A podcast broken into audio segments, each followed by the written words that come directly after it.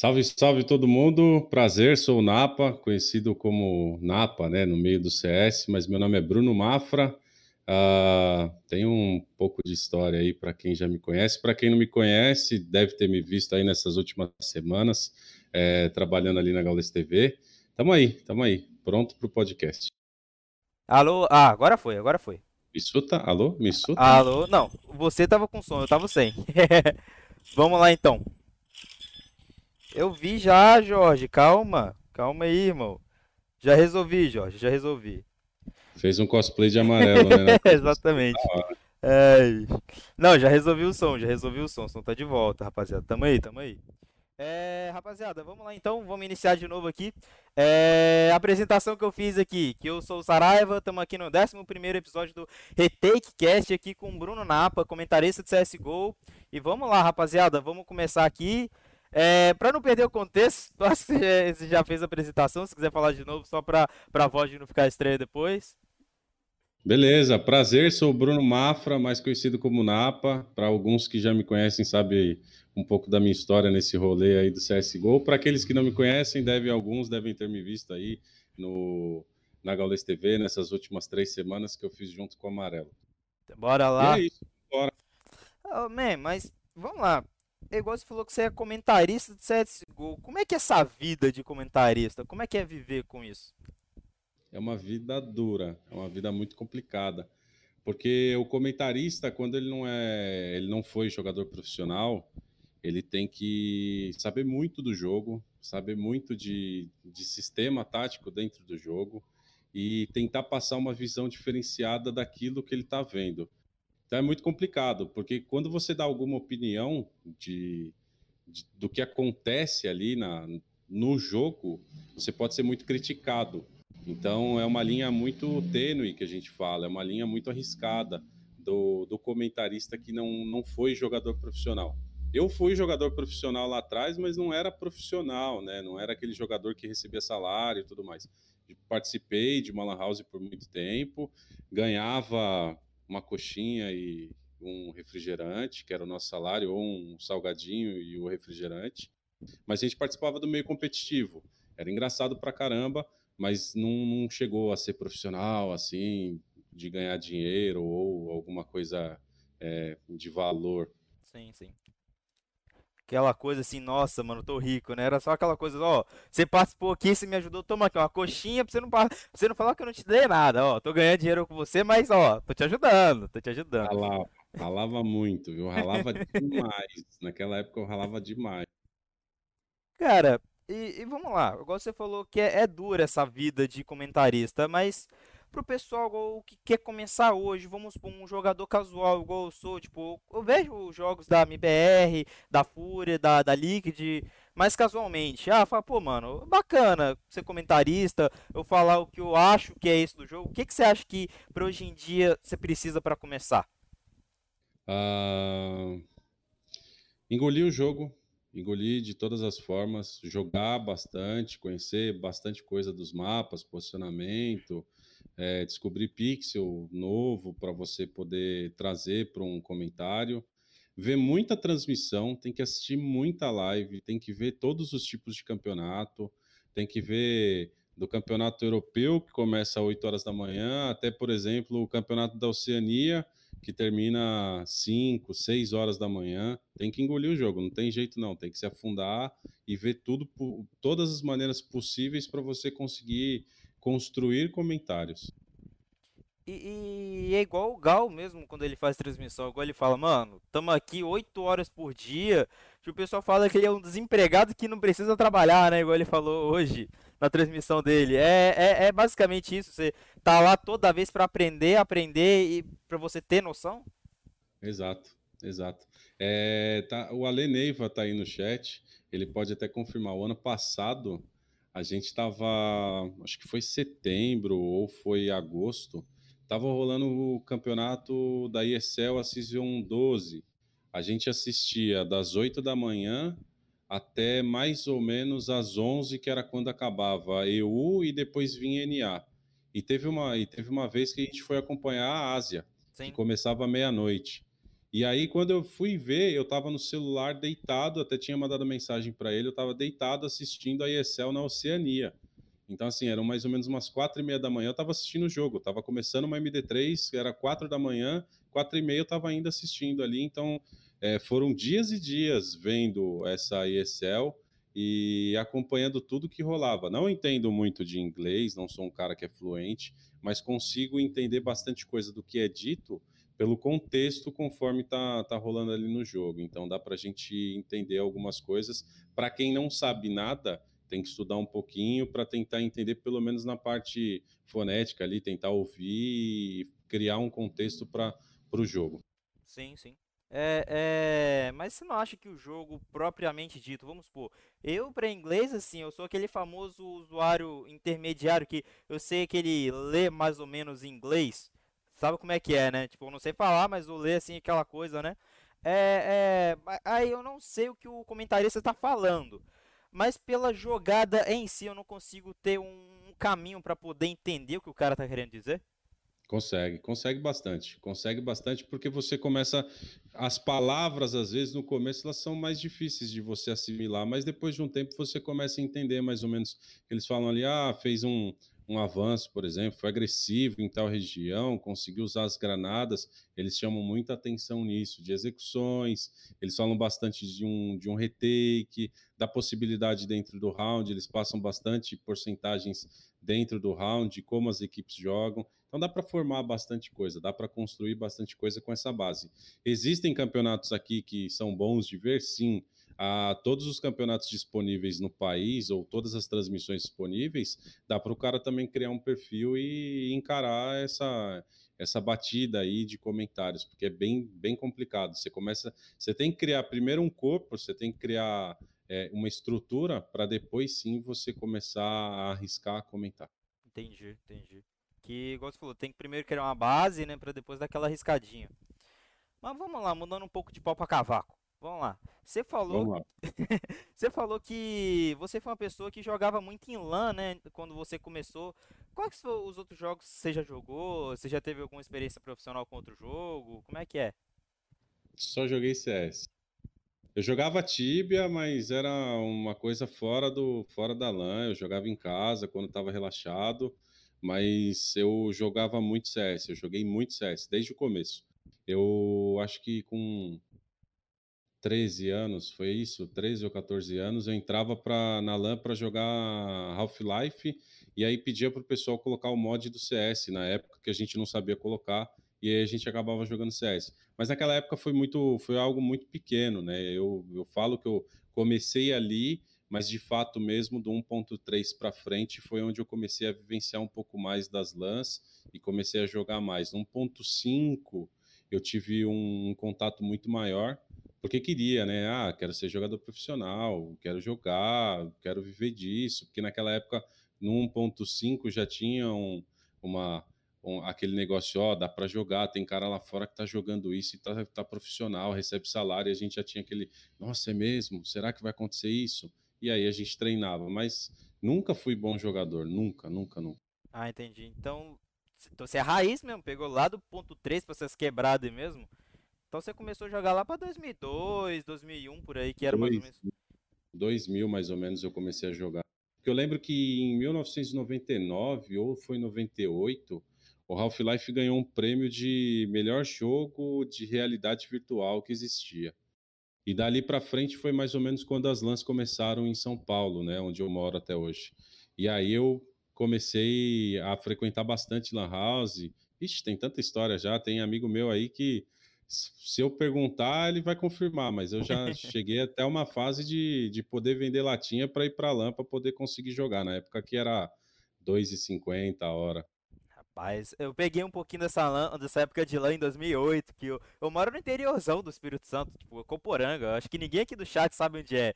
Tipo, eu peguei essa época, dois reais na hora. Cara, igual você falou, você jogou tanto jogo na lã, igual você falou, o cara tem Steam lá, né? Igual eu falei uhum. aqui do, do pessoal aqui, eles vão ver que tem a GLaDOS aqui no lugar do, do Aleph, porque ele não pode comparecer. Falei, mano, eu coloquei a GLaDOS aqui porque o Aleph não pôde comparecer. Aí falou, o que, que é a GLaDOS? Ah, lá, do portal, não sei o quê. Falei, mano, a GLaDOS, mano, e, e foi, é, é, é bacana essa época de LAN, é uma pena que não volta. Mas você acha que depois da pandemia tem alguma chance, assim, de pelo menos casual dessa galera mais nostálgica igual a gente, que é um pouco mais velho, vem? Tem, tem, tem, tem. Tem muita chance. A não voltar como era antes, frenético, né? Que você tinha uma LAN, por exemplo, de segunda a segunda, a LAN tava lotada para jogar CS, você vê a galera jogando CS. Ah, acho que não. Mas, por exemplo, para Corujão, de sexta e sábado, acho que vai, vai ter uma galera bem nostálgica que vai falar: não, vou lá, vou jogar, vou, vou parar meu tempo aqui um pouco e vou jogar. O problema todo é que a diferença de preço, né? Ficou Sim. muito grande. Antigamente você pagava 20 reais um corujão. Você ia com 30 reais, você ia com um bilhete único lá, o passe, e aí com 10 contos você conseguia passar a noite inteira. Hoje em dia não. Hoje em dia já é bem complicado já. Eu Sim. acho muito complicado essa visão, porque um corujão aí simples que eu tava até falando com os amigos meus, 55 reais, né? Aí você vai pensar, pô, vou até uma lan house, aí a lan house disponível tá longe, você vai ter que ir de noite carregando seus equipamentos. Eu levava tudo. Eu levava mouse, mousepad, o teclado, levava pendrive porque tinha MSFG, não queria abrir e-mail na Lan House, porque às vezes não conhecia a Lan House, e aí ficava aquelas tralhas na mochila e a gente ia embora. Naquela época tinha coragem, hoje em dia não tem mais essa coragem, não. É, carregar equipamento aí, ser é assaltado. Trampo, né? É trampo. Tá maluco. Nossa, foi igual uma vez quando eu fui lá na casa do meu irmão em Vitória, lá tinha uma tinha uma mas eu fui só mais na casa do meu irmão nele por causa do meu note. Mano, eu, eu, fui levar só meu teclado mecânico, porque teclado notebook é uma bosta pra jogar, né? Vamos ser sinceros. É, é cara, não coube na mochila direita, é uma atalho pra levar isso. E, e, e, por exemplo, igual você comenta jogo, igual lá, na, lá no Gaulês, Gaulês TV que você falou.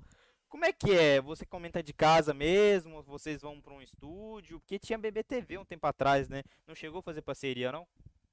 Hum, a gente só fez de, de casa até hoje, é tudo de casa. A gente só fez de casa. Eu lembro que a Babi e o Raulês, antigamente, no ano passado, chegaram a fazer estúdio e tudo mais. Mas eu e o Amarelo, por enquanto, só de casa. A gente só fez exatamente de casa. Entendi. Mas, mas nunca aconteceu, tipo, de, de uma outra transmissão, você fazer alguma parceria para ir fazer em algum outro lugar, independente do jogo? Não, não, não, ainda não, ainda não. Eu já fiz já dentro da a transmissão da, da Gaules TV, olha. Olha! É isso que vocês não escutam quando às vezes vocês me veem, né? Passa muita moto aqui, viu? Moto. Pelo menos, pelo menos alguém tá recebendo entrega, né? É, aí é complicado. É, aqui eu já fiz trabalho para a Gaules TV, na operação deles já. Já fui lá no, é, na, é dentro da Omelete e já gerenciei a transmissão cuidando ali do de colocar online, de fazer aposta, de colocar os casters ao vivo, de fazer a transição das câmeras e tudo mais, mas é, comentando em si ainda não, não tive essa oportunidade ainda de fazer dentro de um estúdio. Gostaria, gostaria bastante. Entendi. É, mas por exemplo, vamos lá, igual você falou que nunca foi para estúdio, mas você já conhece alguém para dar um feedback? Eu fico curioso para saber como é que é essa vida, né? Cada convidado eu fico curioso para saber como é que é a vida dele. Uh, minha vida. Sim. Eu sou quase formado em Direito. Trabalho com meu pai há 12 anos no escritório dele, ajudando e auxiliando ele. E o CS sempre foi uma paixão, né? Se eu for contar minha história inteira aqui, não sei se vai ter tempo suficiente, mas vamos lá. É, eu no 1.6, quando eu trabalhei dentro da, da Questlan, que é do TC, é, até se ele estiver vendo aí, abraço TC, tamo junto. É, eu fiquei muito tempo lá. Eu fiquei dois anos e meio na LAN. E eu tive a grande oportunidade de conhecer o meio da stream, né? De fazer o stream e tudo mais. E, e, lá foi onde eu tive minha paixão, porque eu realmente me encontrei dentro do CS. Né? Até, até brinco, tem um amigo meu que, que ele, é, ele é forte por aposentar algumas pessoas. Ele fala: não, você não é bom jogando, faz outra coisa ligada no jogo, porque jogar mesmo você não é bom. Caralho, olha lá. E, é, ele, ele é sincerão, aqueles amigos sincerão, sabe? Que a gente gosta pra caramba e mesmo que o cara fale alguma coisa que vá doer, eu confio na ideia. E ele deve estar tá aí, deve estar tá aí o Momô, deve estar tá por aí. Salve, safado. Momô. E, e aí, naquela época, eu, eu comecei a fazer stream, comecei a organizar alguns campeonatos, tive o grande prazer de, naquela época, conhecer a Babi, né, que, que para mim hoje é uma referência dentro do meio do, do, do, casting, mas naquela época eu consegui narrar um jogo dela profissional, jogo de jogo feminino profissional. E foi um negócio muito muito louco, porque não era Twitch, né, era Justin TV. Então, era quando tudo era mato, sabe? E eu fazia, me virava. Eu tinha um PCzinho ruim, ruim, ruim, horrível, mas conseguia botar uma câmerazinha pequenininha aqui, assim, ó, o jogo rolando e eu fazia a narração. E, e fazia né? num, num estilo num estilo bem despojado, assim. Posso dizer, como hoje é o estilo do, do Gal, mais ou menos. Eu pegava alguns rounds, fazia narração, mas a grande maioria eu ficava trocando ideia com o chat. E de lá para cá, quando migrou para o CSGO, é... ah, não podia esquecer de dizer isso também. Eu aprendi muito com o Savão, viu? Savage. Aprendi muito com ele naquela época. Naquela época lá a gente tinha o Savage, o Gordox e eu fazendo. E o Savage foi um cara que me abriu os braços assim e falou: O que, que você precisa para fazer? Eu te ajudo. E ele me ajudou desde então. E de lá para cá, quando migrou do CS 1.6 para o Gol, eu não tinha computador e aí eu não podia continuar exercendo né, a, a stream. E eu acabei desanimando muito. Teve até uma treta no final ali do, do 1.6 que eu me envolvi com um grande amigo meu, que é o Lelê. Mas tudo resolvido, né? Claro, o tempo é o senhor da razão. A gente, depois de velho, barrigudo e, e feio, a gente começa a, a pensar um pouco mais. E aí, e aí eu saí fora, fiquei oito anos fora, fiquei oito anos longe, desde 2012 até o ano passado. No ano passado, quando eu voltei, o, o Aleneiva que está aí, que é um irmãozão, praticamente um pai, né, pela idade dele, é, de tão velho que é, é, a gente começou a ver bastante campeonato, a gente começou a ver muita coisa. E aí eu falei para ele, pô, eu gostaria de um dia voltar. E ele foi o cara que falou, não, você vai voltar, você vai estar tá lá pode confiar que você vai estar lá dentro. É, trabalha, mano. Trabalha porque você tem potencial. E aí, de fevereiro do ano passado até outubro, eu estudei muito, ralei muito, joguei bastante coisa com um computador de 30 de FPS. Aí eu consegui um PC um pouquinho melhor em agosto, acho que foi. Eu consegui pegar um PC que rodava em uns 80 FPS o jogo e joguei bastante, vi muita stream, vi muita coisa, até chegar a, em setembro, acho que foi, que foi onde eu consegui achar a Babi de novo, na, narrando lá na Gaules TV. E aí eu chamei ela, quando num primeiro momento ela não me respondeu, ela não conseguiu me ver. E aí dois dias depois eu consegui falar com ela, a gente entrou em contato e ela me fez um convite para vir para esse mundo de comentários. Porque ela viu que eu estava debatendo com a galera do chat, debatendo assim, né, é, discutindo, discutindo, de uma boa né? forma. É a, a, o que estava rolando dentro do jogo. E ela fez um convite que para mim foi, foi a chance da minha vida. Eu falo que ela, eu sempre chamo ela de rainha, mas é, desde o, desde o de um tempo atrás eu, eu considero ela um anjo praticamente, porque o que, o que ela fez é complicado, é bem bem embaçado assim. O que ela fez foi foi excepcional ela me trouxe de volta para esse mundo que era um, eu tinha um arrependimento de ter saído, né? Porque eu tinha muita Sim. pressão familiar, tinha muita pressão de, de, de, pessoas em volta que falavam sai dessa vida que entende, isso daí não vai dar né? dinheiro. É.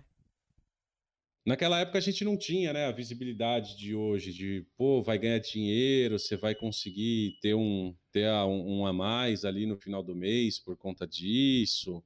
Naquela época era assim, jogo, você joga, nossa, você é vagabundo. Viciado, né? Você vai, você vai usar droga, não sei o quê. Você é viciado. É. Eu ouvi dizer que isso daí vicia pessoas, isso daí é que nem droga. Era, muito, era mais ou menos muito. assim. Ouvi muito. Era, era, mais ou menos assim. Então, quando eu parei esses oito anos, eu até voltei a, a, ver muito CS, mas assim, eu via, via de muito longe. A Steam mesmo, a galera que me conhece, que me manteve na Steam, sabe que eu fiquei quatro anos seguidos sem abrir Steam.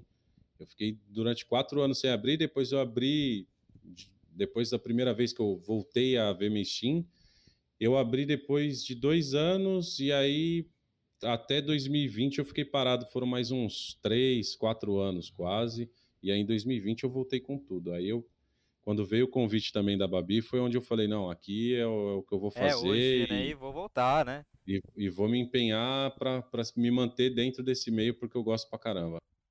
O convite dela, no caso, foi para transmitir na Gaules TV, né? Não, não, não, não, não. O convite dela veio pro projeto dela. Ah. Chama Podcasting, que é um projeto ah, que sim. a Babi. É o que conhece? você comenta, né? É o que tá tendo no seu perfil. Esse mesmo. O, o que, que, é o projeto? Ela quer lançar mais vozes para o cenário, ela quer lançar mais pessoas para o cenário, porque tem vaga para todo mundo. Sim. A gente sabe disso, tem vaga para todo mundo. Lá atrás, lá atrás, antigamente não tinha.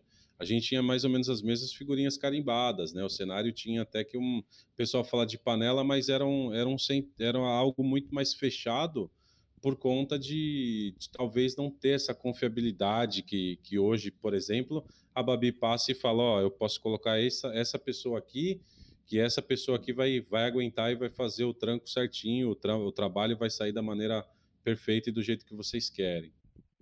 Então, eu saí do projeto dela. Eu vim para o projeto dela em outubro, acho que foi outubro, final de outubro, e aí ela fez um, um puta do suporte, conseguiu colocar ali para a gente exercícios, para tanto para narrador, tanto para comentarista, que evoluíram, fez, fez, a gente evoluir como, como, como, como profissional, né? E eu só tenho a agradecer, para ela mesmo eu só tenho a agradecer, eu nem sei, toda vez que eu vejo ela, eu tenho que falar que eu sou muito grato por, pelo que ela fez, porque eu estava oito anos fora, eu estava eu estava desanimado, eu estava desanimado do entendo, que era o CS. Entendo, entendo. Se não fosse, se não fosse ela para me estender a mão ali, tinha, eu tinha amigos que sab, sabiam e ainda sabem do meu potencial, mas que não estão no meio, não são do meio, né? Tem dois amigos meus que que é o Leandro e o Douglas, que estão ali, sempre falam, pô, quando é que você vai voltar? Você tinha que voltar a comentar CS e tal. E tem o, o, primeiro que acreditou que é do meio, que joga e tudo mais, é o Neivão que está aí. E tem tantos outros, tem o Momô, tem uma galera, tem o Murilo, tem uma galera do, do, do, do, do TS ali que joga com a gente, que faz a patetada com a gente lá. tem, tem a Pirulita que, que, que eu estou tentando ensinar e passar um pouco de conhecimento do, dos comentários. Tem uma galera pesada ali que, que sempre apoia, mas quem estendeu a mão de fato para me inserir nesse meio foi a Babi, é meu anjo. É essa ela daí pode eu, fazer a ponte, essa daí eu... né? Ela que pôde fazer a ponte. Você falou, você tem amigo, mas ah, te apoio, mas eu não consigo fazer muita coisa. Eu quero que você volte, eu sei do seu potencial e tudo, mas ela que é a ponte, né? Ela que tem como te ligar exatamente. lá para te trazer mesmo, né?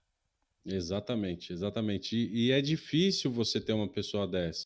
É Sim. É difícil você ter uma pessoa que fala, não, vem aqui, eu vou te eu vou te, eu vou te trazer para esse meio de novo e você tem potencial, acredita em você que você vai longe. E quando ela falou, quando ela veio com o convite, ela falou, foi no dia que eu estava na transmissão, que foi a primeira vez que ela, ela estava na, ela tava assim, ó, na cadeira. balançando a perna, sabe? Sei, e aí sei. eu aproveitei que o chat da Gaules TV tava ali no comecinho, tava daquele jeito, eu falei, meu, 150 pessoas, acho que ela vai ver minha mensagem. A ideia era o quê? Ela era vir para um programa que era meu e do Neivão, que está aí no chat, o Ale Neiva. Salve, e, Ale. e ele. E a gente tinha um programa que era, era aquele negócio. Vamos tentar fazer alguma coisa. A gente fala, fala de jogo, fala do CS, fala do cenário dos players e tenta trazer alguém. E a intenção era trazer ela para o projeto. Sim. Né, de fazer um programa, talvez um podcast. E, e aí eu chamei a atenção dela. Falei, ô menina, para de mexer a perna, meu, tá nervosa? Aí ela leu. Quando ela leu, eu falei beijo do Napa. E na época eu ainda tinha vinculado a minha tweet como Napa Quest, né? Não era Napa Zica, era Napa Quest. E aí ela pegou e fez assim, ó. Napa? Napa Quest? Napa, Napa da Quest? Napa! E aí, Napa, é você mesmo? Aí ela me percebeu e aí eu comecei a trocar ideia com ela no chat ali mesmo. E quando eu comecei, quando o jogo rolou em, de fato, ela viu e ela falou, Napa, no final do jogo, ela falou, Napa, me manda um sussurro. A gente precisa conversar. Eu mandei um sussurro e mandei meu telefone. E aí ela veio com a proposta. Ela veio, pô, quer participar do meu projeto de, de, de casters? Aí eu virei para ela e falei, quero. Como é que funciona? Ela falou, ah, eu tô tentando revelar novas vozes pro, pro mercado, para comentaristas e narradores. Aí eu virei e falei, bom, tô fazendo nada, né? O que, que eu tenho tá a perder, né? Eu falei, eu já, eu, eu já queria voltar. É a chance que eu tenho. Na hora eu falei, vamos, bora, bora, bora, bora vamos. Por que não? O que, que vai dar de errado? Não, eu já tenho. Exatamente, Eu, já, eu sempre penso assim, não, eu já tenho, se eu posso, se eu posso fazer alguma coisa, vamos embora. E aí começou, e quando começou, não parei mais. Aí é, foi CS na veia durante 23 horas, 24, às vezes 28 horas do dia, era o que eu podia fazer, era estudar o CS e destrinchar tudo que, que eu podia ter de informação para poder trazer bons comentários. E tá certíssimo, tipo, ah, mano, tô, tô à toa, tá ligado? Não tem nada a perder, é uma coisa que eu já gosto e já quero. Por que, que eu não vou? Tô aqui, tô mesmo, bora, dali. Dali, e aí foi. e rolou, rolou. É, eu fico até meio sem graça às vezes, porque, pô, tinha muita gente, tem muita gente no projeto, tem tanta gente boa, tem muita gente boa. E tipo, às vezes eu falo, pô, por que, por que eu, sabe? Sim. E, e aconteceu, e aconteceu. E eu tento, eu sempre falo para ela, pô, como é que eu te pago isso, né? E ela sempre deixa, deixou uma mensagem muito clara: você vai pagar conforme as pessoas aparecerem e te pedirem dicas. Então, se você puder passar isso para frente, essa ideia para frente, é a forma com que você vai pagar. E hoje eu tô, eu tô aí, ajudando a galera, tentando passar um pouco da, da minha visão, tentando é, complementar a visão das pessoas para poder enriquecer mais um pouco. Porque eu não sou, eu não sou o melhor. Eu não sei, eu não sei mais do que você. Às vezes você tem um ponto de vista que pode me abrir outra, outra, outra porta e eu posso começar a entender de uma maneira diferente. Então, acho que a sua opinião e a minha podem formar uma opinião mais forte, sabe? Sim. Então eu tenho esse é, é, isso na cabeça. Eu, eu nunca vou ser melhor do que ninguém. Eu Essa sou tão igual quanto todos, entendeu? Sim. E, e aí fazendo um time, eu acho que isso daí pode levar para frente. É dessa maneira que eu penso. E é da hora pra caramba. Pô, tem tanta e... pessoa legal Pra, aqui eu posso falar um palavrão, né? Pode, pode, né? pode ficar à vontade. O podcast é uma mesinha de bar que a gente vai discutindo, bora. Ah, beleza. Então, porra, legal. ah, então, assim, é, tem muita gente foda dentro daquele projeto. Tem Sim. muita gente que sabe muito e tem gente que se desdobra em 20, assim, sabe? Para fazer o projeto acontecer. Então, é, é muito foda, é muito da hora. Eu acho do caralho, assim, um projeto desse criado por uma pessoa que praticamente não tem tempo se você for olhar, a Babi, pô, Babi é mãe, tem um filho pequeno, cuida de casa, cuida do, do, do, do megero, né, do marido, cuida do, das transmissões, que ela faz as transmissões. Pô, Babi tá na live do Casemiro, meu. Sabe, o cara que é jogador de seleção brasileira, que tem um time ali, ela tá lá, é streamer oficial. Então tem jogo pra caramba, ela faz um monte de projeto, tem parceria com um monte de coisa, e ela toca um projeto ao mesmo tempo. Sim. Então, Puta, é muito foda. Pra mim é muito foda. É uma pessoa guerreira, o negócio tá falando. Tem tanta coisa para cuidar e ainda quer ajudar os outros, né? Exatamente. Muito humilde, muito humilde. Cara, é. Você falando que você tem que engolir o jogo quando você quer ser comentarista. Qual que é a distância do analista pro comentarista? Eu acho que pouca. Para mim é pouca. Eu acho que é muito pouca. Porque tanto comentarista quanto analista, eles fazem um trabalho de leitura de jogo. Sim. E isso é o que mais pesa dentro de um, de um comentário, talvez, ou de ou da análise em si. Não adianta você querer comentar que simplesmente que a equipe CT foi mais agressiva e conseguiu as eliminações exatas. Sabe? Você não fez análise nenhuma, você não fez comentário nenhum, você fez o que o jogo passou ali de imagem. Ah, os CTs mataram 5 TRs e sofreram uma eliminação. Beleza, pô, da ah, hora. Ah, qual, que é, qual que é o seu comentário? Vou beleza. fazer o Sims Good. É, beleza. E aí, qual que é o seu comentário sobre jogar?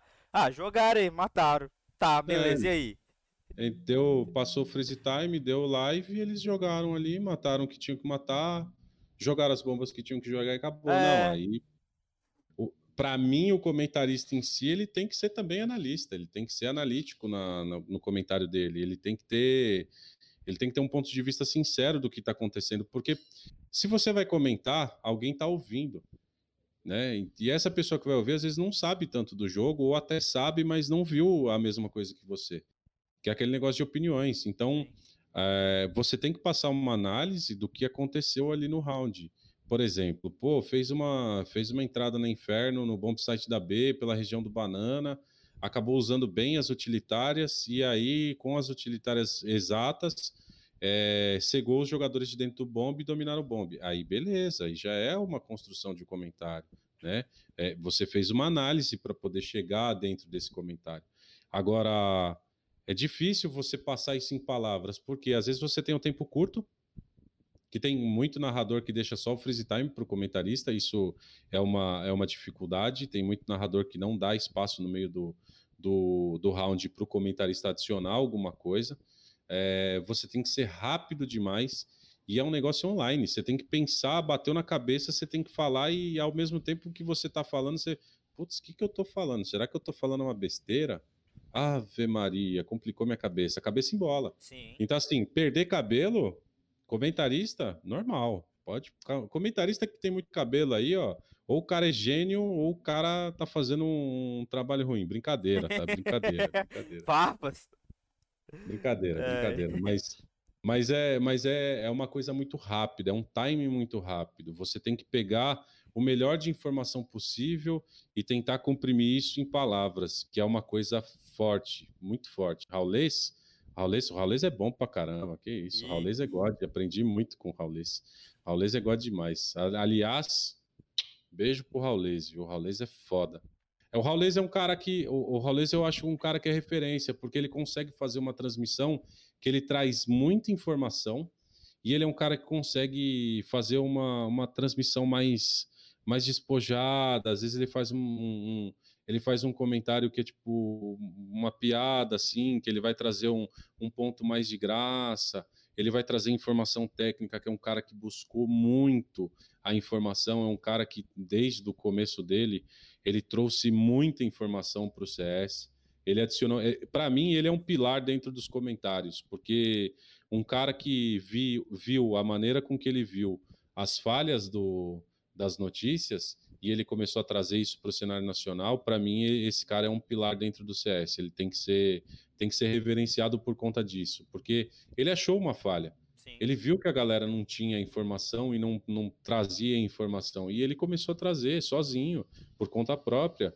Ele não tinha equipe atrás dele, ele não tinha ninguém atrás dele para poder fazer esse trabalho. E ele faz, até hoje, ele faz isso. Se você chegar para ele e falar, Raulês, puta, eu preciso de fulano de tal, por que, que o cara jogou em tal time o que, que ele fez? Ele vai falar para você, ó, tal campeonato, na data tal, no jogo contra tal time, aconteceu isso, fala disso que é muito importante. E ele, assim, ele é uma enciclopédia. A, a cabeça dele é, uma, é, é, é, um HD ferrado, assim, sabe? Então, o Raulês é uma referência pesada. Para mim, eu tenho o Raulês como uma grande referência dentro dos comentários, que é um cara que consegue trazer graça e é um cara que consegue trazer exatidão nos comentários. Não, do jeito que você falou, o cara tem uma precisão de um HD na velocidade do SSD, bicho. Porque, ah, não, Tá, preciso daquele detalhezinho daquele jogo. O que aconteceu? Ah, não, mano, daquele jogo, do dia tal, o cara já manja tudo, pô. É um SSD pra ter essa velocidade. Não tem condição, porque. Puta merda, irmão. Não, não, não, não consigo. É, é, muito forte, é muito forte. O Raulês tem uma memória assim, de elefante, né? Ele fala, ele fala de, um, de algo que você. Nossa, mas teve esse jogo? Não, teve, teve. Foi o jogo que fulano operou fulano e rolou isso, e rolou uma treta. Você... Nossa, Caralho. nem lembro. Sério? Aí você vai pesquisar lá exatamente conforme ele falou. Caralho, mano. É, eu não, não tanco, não. não. Eu não tenho essa precisão nem nunca na minha vida. É... Eu também não tenho, viu? Ô, ô, ô, Bruno, tipo, igual você falou do problema do narrador deixar pouco tempo pro, pro comentarista. Qual qualificação você daria pro narrador para ele poder ser narrador? Porque tem que ter uma coesão entre o narrador e comentarista, né, para ser uma coisa boa para os dois lados. Então, o que, que você fala? Ah, eu quero ser narrador. O que, que você fala que eu preciso ter antes de ser narrador? Ah, e vocês vão. Aí é difícil. Para o cara ser narrador, não sei, eu acho que o cara tem que ter, como dizem no, no, no rap ali, o cara tem que ter um flow de palavras, né? Ele tem que saber mesclar muito bem as palavras e passar muito bem a informação do que está acontecendo. Que é a mesma coisa se você desligar o monitor e ouvir o que está acontecendo no jogo. Será que você vai conseguir ouvir o que está Você vai conseguir visualizar o que está acontecendo dentro do jogo? Eu acho que é uma das primeiras perguntas assim que tem que, que um cara que vai ser narrador tem que fazer. Não sei. Isso é, isso é a minha visão, é a minha sim, opinião, tá? Pessoa, pessoa, as outras pessoas aí, os narradores ou outras pessoas podem ter um ponto de vista diferente. Mas eu acho que o mais importante é o cara, o cara fechar o olho e ouvir a narração e tentar entender se dá para visualizar um jogo por ali. E tem muita gente que consegue fazer isso, mas a questão, eu, o meu estilo, é, é, o que eu falo do, do narrador que não puxa o comentarista é o meu estilo, é onde eu aprendi, é da escola que eu vim. Ah, ela, ela lá. Ah lá, eu, vi, eu ia até te falar, eu não queria te interromper, porque você tá dando explicação bastante precisa sobre o que o narrador precisa ser. Eu concordo com a sua opinião. Então, e, e para mim, eu, eu sou um cara que gosta de falar pra caramba, eu sou um cara que tipo, fala, se deixar, a gente vai conversar aqui por horas, viu? E e assim, da escola que eu vim, a Babi sempre botou isso como uma meta, da gente nunca ter, ter aquele, aquele freeze time do comentarista e o resto do narrador. Ela sempre puxou isso. Se tiver alguma informação, puxa a informação com o comentarista, puxa alguma coisa, fala sobre o, que está acontecendo dentro do jogo. Existem momentos no round, tem momentos que a gente pode mesclar muito bem isso. Numa narração 100% é, que você vai passar um ponto de vista técnico, Sim. Isso dá para fazer. Numa narração que você não precisa ser tão técnico assim, dá para fazer também. E naquela narração que é mais despojada, que você pode ir mais tranquilo, também dá para fazer. Mas tem muito narrador que às vezes esquece disso. Mas tem narrador que aprendeu dessa maneira. Então, esse é um problema, entendeu? Esse é um ponto que o cara tem que talvez evoluir, pensar um pouquinho mais, tentar trazer para a narração dele. Mas assim, é minha opinião, tá? Não, não é não é o, o, que, o que a Babi falou, o que dentro do projeto foi falado. Ela ensina bastante a tentar mesclar isso, comentários com narração, para não deixar só o comentarista. Pá, você tem aí, ó, freeze time, 19 segundos, comenta. Entendeu? Porque tem hora que tem hora que você vai fazer um comentário de ah, um round, por exemplo, um eco, um round econômico. Você vai falar o que do round econômico? Você não tem o que falar do round econômico. Você vai falar, é um round mais descartável, a equipe tentou fazer o avanço, o problema todo era tentar colocar C4 no chão, não conseguiu e acabou. Morreram todos os jogadores. E aí? É. Acabou. Aí entra o narrador. Aí o narrador vai ter que ficar falando coisa do que a, a, o marido, a narradora ou o, o narrador vai ter que falar, pô, minha, minha mulher foi lá na padaria e comprou oito pães. Entendeu? Não, tem que não fica linguiça, rico. né? Igual você falou. É, tem que tranquilo. puxar assunto, sei lá. É, é... Não, fica, não, fica, não fica com. Não fica coeso, né? É. Não fica coeso, exatamente. É, igual a gente falando aqui que o, o, narrador ele tem que ter esse flow de palavras, ele tem que entender o comentarista. Então seria interessante o narrador ele ser também um comentarista ou ter esses conceitos de comentarista para ele entender o outro lado da moeda, para ele para ele deixar o comentarista ser participar também, né? Que ele vai fazer, pô, essa informação do comentarista pode ser importante, pode ser da hora. Ah, eu já vi muito, muito cara que fazia transmissão, mas você tinha nitidez que o cara não, não jogava o jogo. Por exemplo, eu peguei uma transmissão X de um Sim. jogo Y que eu não conhecia o jogo e o narrador ele estava sendo extremamente técnico na narração. Mas na hora de chamar o comentarista, ele não sabia comentar nada, ele não sabia fazer nenhuma pergunta, ele não sabia puxar nada com o comentarista. Ele simplesmente passava a bola para o comentarista e deixava ele comentar. E conforme eu fui acompanhando a transmissão, eu percebi que o campeonato foi passando e o narrador foi ganhando um pouco mais de corpo. Na final, ele fez uma baita transmissão com o comentarista, porque ali sim parecia que ele já, já entendia do jogo. Ali sim parecia que, pronto, Agora você sabe o que está acontecendo dentro do jogo. Agora você entendeu. Mas no começo não, ele não, não sabia. Então, assim, saber do jogo, saber como narrar, conforme você vai narrar, é, saber como você vai puxar um round que tá morto e do nada acontece ali duas, três kills que você pode puxar bastante. Isso daí tem muito comentário, tem muito narrador que faz muito bem e faz de maneira exemplar. Mas tem, tem que ter tempo, tem que ter treino. Narrar é diferente de comentar. Eu falo que narrar é para profissional. Comentar, você precisa engolir o jogo, você tem que ser técnico, você tem que saber o que você vai comentar. Mas narrar é para profissional, porque o cara tem os tempos exatos, ele vai saber como ele vai trazer de um round desanimado para um, algo mais animado, para algo que vai dar aquele hype todo. Então, assim, é complicado. Narrador é, é, um estudo um pouco maior. Eu não me arrisco, não. Eu me arrisco ali quando o amarelo precisa, eu vou lá e brinco, mas é difícil. Fazer uma transmissão inteira narrando, não consigo, não. É aquela, aquela coisa, né? Mas para você, o que, que o narrador ele precisa fazer para ele manter um, um, jogo interessante? Porque às vezes você pode assim um jogo, sei lá, MBR contra, sei lá, Astralis, quando era o time do Fallen, mas se o narrador ele não saber manter um ritmo de jogo da hora, você é, como é que eu posso dizer aqui? Você brocha, você, ah, pô, bicho, tá chato, tá, tá ruim. Ah, então, pode, se for um jogo desse aí, vai ter público, esquece. Um jogo desse aí vai ter público sempre. É difícil você falar de um MBR Astralis não vai ter público. Agora, você pegar um jogo, sei lá, um jogo de uma, de uma categoria mais abaixo, é, você consegue entender mais ou menos o, a capacidade do, do narrador. Às vezes o narrador vai estar tá ali ele vai estar tá disposto pra caramba pro jogo. Vai ter momento que vai ser ruim, o jogo vai estar tá ruim, então ele vai segurar na voz dele. O narrador é extremamente importante pro, pro jogo ali, para a transmissão. Num ponto de vista da transmissão, o narrador é extremamente importante. É ele que vai segurar ali o público ou não.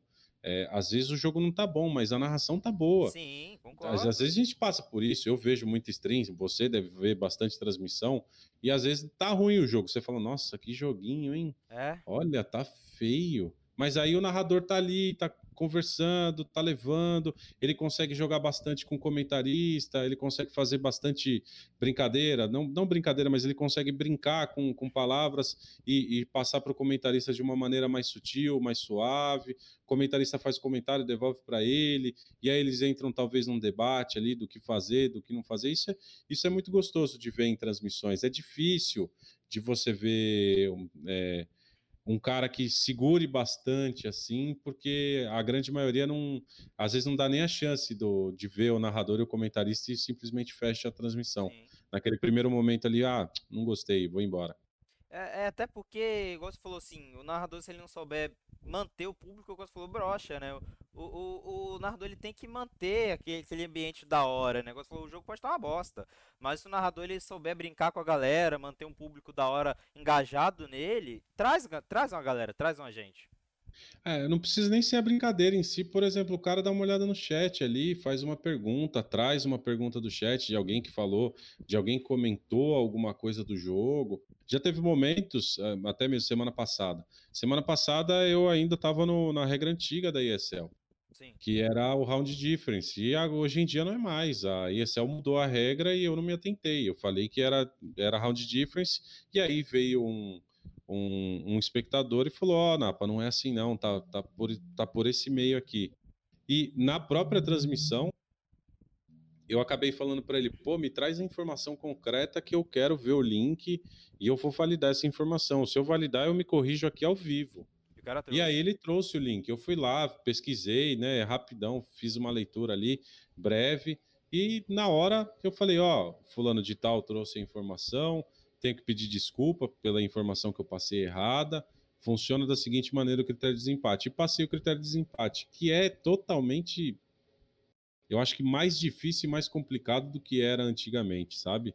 Que o round difference agora ele vai num confronto direto. Se não tiver o confronto direto, como aconteceu no grupo B da ESL, você vai ter um desempate entre, entre é, mapas feitos. Então é uma coisa muito mais complexa do, do que é o round difference. A equipe que está melhor vai levar. A... Quer ver? Eu vou até abrir a tabela. Rapaziada, quando ele está abrindo a tabela ali, se vocês tiverem alguma pergunta para mandar para ele, é, manda no chat que o pessoal da equipe eles vão anotar e a gente vai ler daqui a pouquinho. Manda no chat aí as perguntas que vocês tiverem. É, a gente dá uma olhada lá no Twitter que teve e a gente fica dar aquela olhada ali para depois a gente responder as perguntas que vocês têm interesse que ele. para ele responder, né? É isso. Ó, no grupo B da ESL mesmo, a FaZe ficou com o mesmo número de derrota e vitória que a equipe da Vitality. Sim. Tava com round difference maior, mas ficou abaixo porque perdeu da Vitality. Então, assim, não, não tem mais essa, ah, vou fazer ponto, vou fazer round. Meu, você ganha 16-14, você ganhou 16-14, acabou. Se tiver um, um empate contra essa equipe, você ganhou. Vai, vai levar você a melhor porque você ganhou dela. E aí, para mim, é desvantajoso. Eu acho que as melhores equipes são as equipes que sabem aproveitar todas as os jogos e fazer ali, ah, vou pegar a equipe que está mais fraca, vamos meter sacolada neles. Vamos fazer aí 16 a 0, 16 a 1, o que for preciso a gente faz, entendeu? Mas agora é confronto direto. Do confronto direto, se você tomou um mapa para determinada equipe, você já está abaixo no, nesse confronto, nesse Sim. quesito de desempate. É bem complicado, é chato pra caramba. Ô, Napo, agora uma pergunta mais a mim mesmo, já que a gente está falando de, de regras. O que, que, você acha desse novo movimento que a Valve fez sobre os Majors, tá ligado? É. Que mudou, né? Antes era qualificatório, um qualificatório mino, você passa no mino lá, e tem aquele sistema suíço lá dentro já depois dos classificados. E depois daqueles classificados lá, vai para MD3, vai quarta de final, semifinal, e agora mudou que é Road to Rio, né? Mas como é que funciona essa nova regra? Qual é a sua opinião dessas novas regras também? A pontuação? É. Pontuação é uma boa, mas eu acho que os, os minors eles deveriam continuar, porque é um pré-aquecimento, é, é uma maneira da gente ver quem está disposto realmente a ir para o Major ou não. Uh, também tem a questão de que eu não concordo, isso daí é uma opinião própria, de colocar os pontos agregados aos jogadores e não a equipe em si, que isso daí ainda gera um debate. E eu acho que as equipes poderiam também ter a chance. Ah, acabou o contrato com uma line. Tudo bem. Foi a line, é igual no futebol. Acabou o contrato com o fulano de tal. O jogador não faz mais parte da equipe, foi vendido para outra equipe. E, e aí a, a, a vaga ser do time em si, da organização. Mas tem toda uma questão, tem todo contratos e contratos atrás para ficar desta maneira, né? Para os jogadores serem o, o, foco e manterem a pontuação.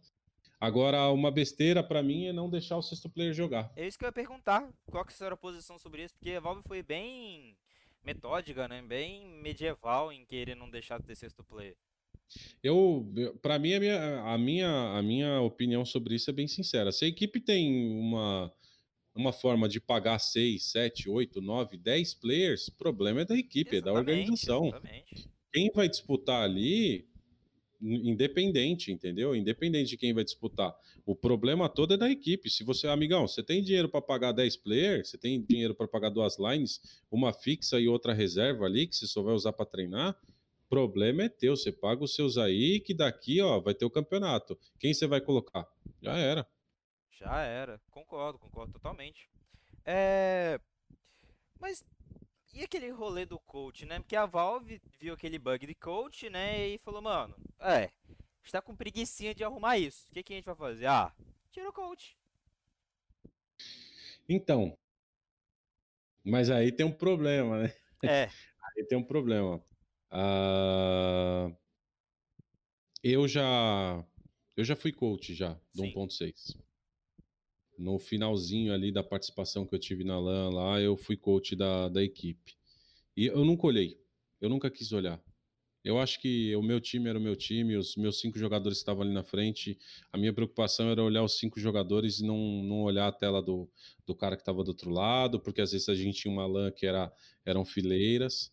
Então eu não queria saber onde estava a outra equipe, eu queria saber onde estava a minha equipe, eu queria saber o que, que minha equipe estava jogando. Então o bug do coach, para mim, já começa errado, já que o coach não tem que nem entrar de spec. Se já estão uns cinco caras lá jogando em LAN, deixa os caras ali, eles não estão dentro de uma GH, Sim. desliga. Para que, que você vai entrar dentro do servidor para também colocar ali uma possibilidade para você ser banido? Ah, para mim é isso. Ah, não tem que olhar, não tem que ver. Ah, foi, foram jogos online, os caras estavam separados. Pô, reporta. É. Reporta, simplesmente reporta. Dá para você reportar. Não deu para reportar na hora, eu não estava no PC. Fala, fala.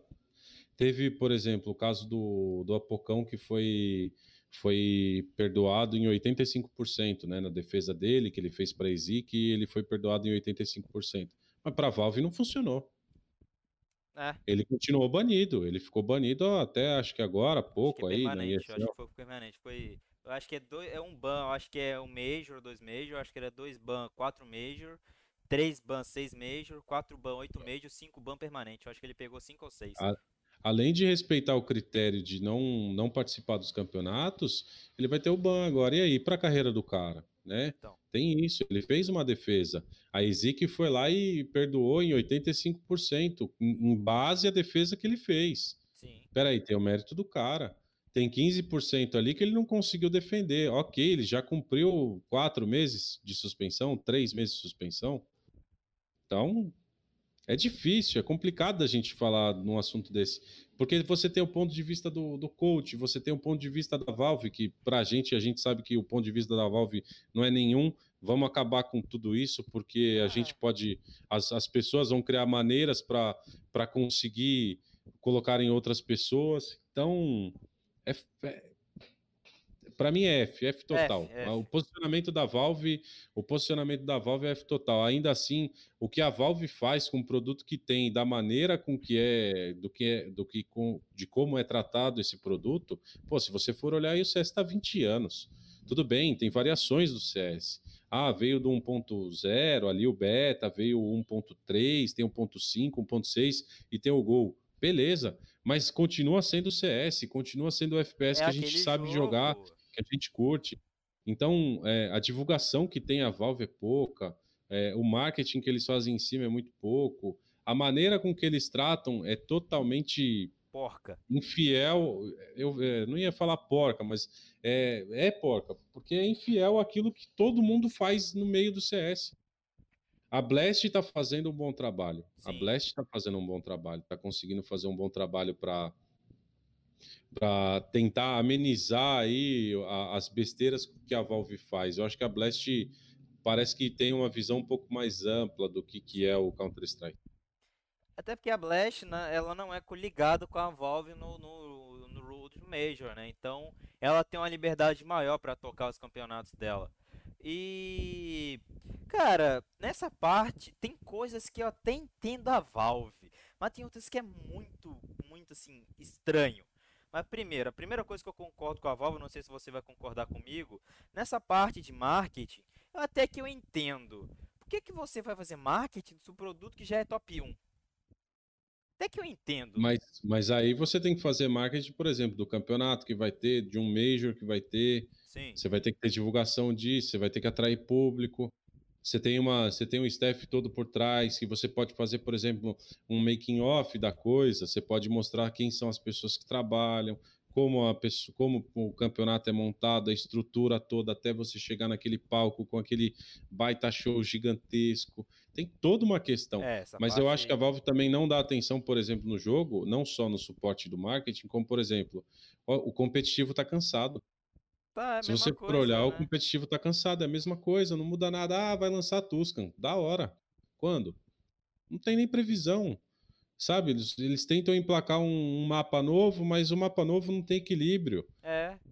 Não dá, por exemplo, é, aquele Ancient. Se você for jogar Ancient, para você sair do, da base TR, para você, acho que é pro o B do lado de cá, acho que o B desse lado aqui você tem que da descer direita. pelo meio, ou você tem que passar por trás da base, não sei o que. É o B é muito rápido, você sobe uma escada, passa dentro de um túnel, você tá no B, sim, acabou, sim. Ah, entendeu? Ah, tá Tudo bem. Ah, laguei. é, o, o, o CT tá, é fácil, mas se você for olhar, é um mapa. Ridículo. Ruim. É um mapa é muito ruim. Um mapa muito ruim. Então, assim, você fala, pô, vai lançar um mapa, pede pra galera que era das antigas criar um mapa novo né? Tenta puxar uns contatos antigos, sei lá, fazer alguma coisa assim, porque é, é, o posicionamento da Valve ainda continua sendo muito falho e continua pecando, para mim, continua pecando muito na questão e no quesito é, é tratar o CS da melhor maneira, porque a gente trata o CS tão bem, a gente tenta manter o CS tão bem e a própria Valve quer acabar com o jogo. É o que o Gaules falou, né? Tipo, a própria empresa quer matar o filho dela, que é o CS. É...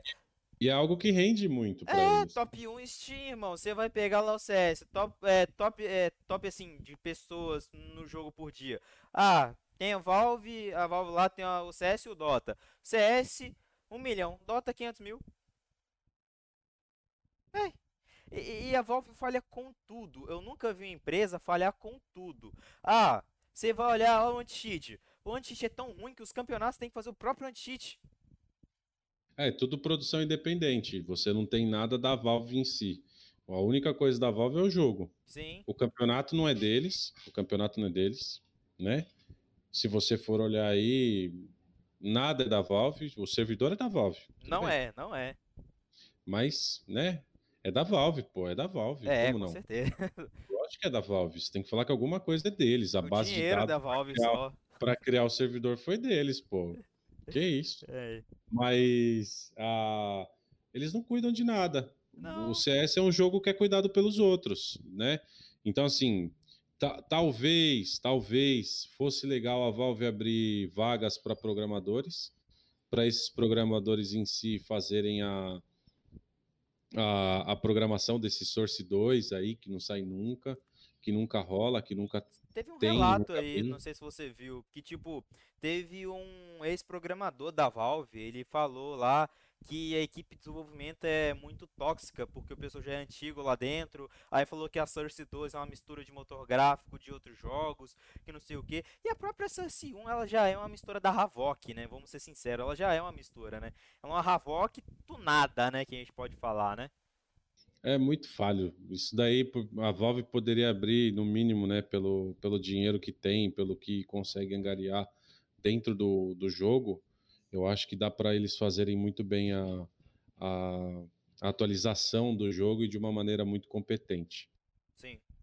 E, e- Mas na sua opinião, por que que a Valve caga tanto pro jogo? Porque o, o Dota, a gente fala que ela cuida muito do Dota, mas do Dota eu só vejo o Invisional, né, e que o Gabe New aparece. Mas o, o- parece que é outra pessoa que faz o campeonato também, eu não sei. Ah, o que falta? E por que que ela não cuida do CS, na sua opinião? Faltar não falta nada. O que eu, acho que é, por exemplo, você tá numa lobby, Sim, 12, 12 a 3 pro seu time. E aí você fala, pô, perdemos. Tomava virada. O que, que é isso? Você relaxou. Você É. relaxou. É a mesma coisa. A Valve relaxou perante o CS.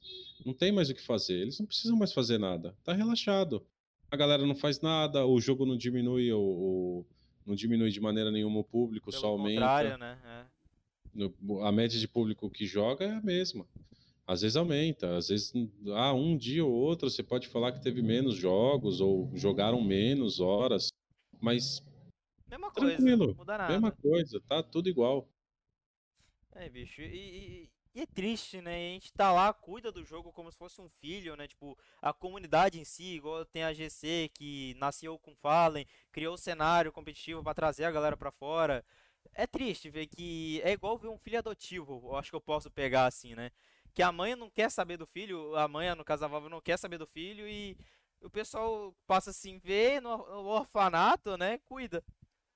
Na verdade, aí é aquele caso de, de abandono que os vizinhos ali mesmo cuidam da criança e já era, entendeu? É, Porque a Valve literalmente abandonou o jogo. Pra mim, a Valve abandonou o jogo. Ah, tem o Major e tal, mas é a agenda deles. Eles precisam disso. Eles têm que fazer isso.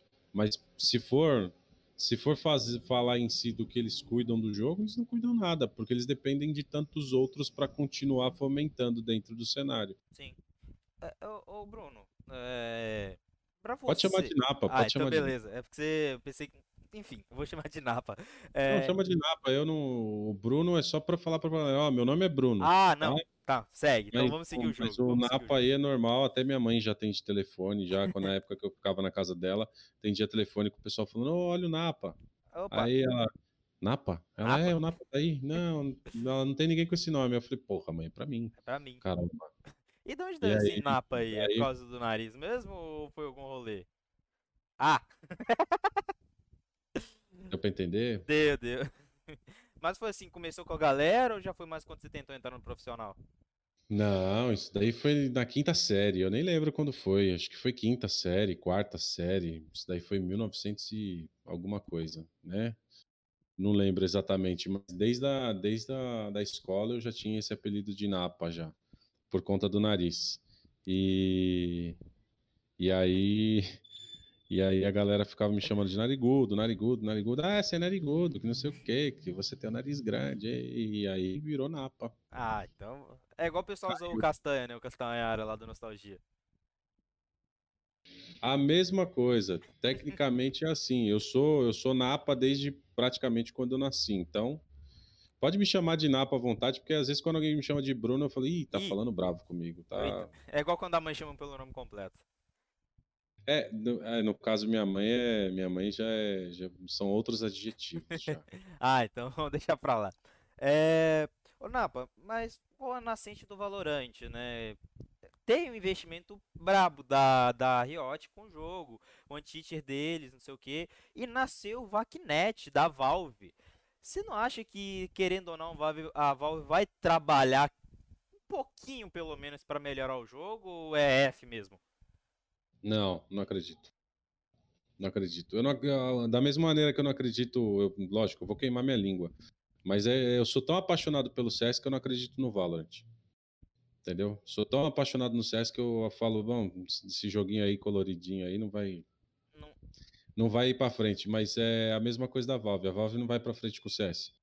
Você acha que o CS minha, tá condenado? Ou... Não, não. Nenhuma? Não, o CS não está condenado. O CS está condenado pela Valve, que a Valve não quer fazer nada. Não, não quer fazer nada. Ô, Lele, tamo junto, irmão. Ô, louco, humilde. Ah. Esse daí é um dos caras, esse daí é um dos caras que na época do 1.6, eu, eu, foi o cara que eu falei que teve uma treta no, no final do 1.6 que eu desanimei total, foi por conta dele. E hoje ele é um parceiraço. Depois que o tempo passou, a gente viu que aquela treta era um disco que me disse de um que, ah, nossa, porque fulano falou que você, ó, é assim, assim, assado. E aí você falava qualquer coisa, ele falava, ah, o Napa falou, viu, Lele, que você não sei o quê. E aí, né, daquele jeito. E aí o tempo reatou a gente aí, a nossa amizade, e é um cara que eu tenho muito apreço, é o, é o Lele, é um cara que me ajudou bastante também nessa volta. Humilde, humilde. É... Então, na sua opinião, o Vavá, mas ele tem o seu público, o Vavá, querendo ou não, porque foi aquele público engolido, né? Que ele chegou de uma forma bem agressiva, porque, ah, não, assiste Twitch que você ganha um aqui do jogo. Aí o povo de curioso pegou, testou e o investimento da Riot para trazer jogador, construir campeonato, não sei o quê. Não, mas aí, aí que tá, tudo bem. Aí se, fosse, se você for olhar o ponto de vista técnico do jogo, é cópia do quê? Do CS. Um pouquinho Entendeu? de Overwatch, né, na minha opinião. Sim, também. Tem um pouco do Overwatch. Você ficar, né, fazendo algumas magiazinhas ali, uns poderzinhos diferentes. Joguei, joguei. Jogou. Joguei, joguei bastante no beta. Joguei muito no beta. Não jogo mais hoje? Não jogo. Para mim é um, é um jogo que danifica o computador. Não é legal. aquele, aquele anti-cheater deles é pesadíssimo. E não vale a pena ter aquele anti-cheater lá. E aquele jogo eu é minha opinião. Posso, pode ser que eu futuramente comente Valorante? Pode ser que futuramente eu comente. Já até posso falar até isso daí é uma verdade. Tem um cara que está hoje no, no na Urubus, do que é um time ligado ao Flamengo ali, a torcida do Flamengo, que tem um analista que é o Iguinho.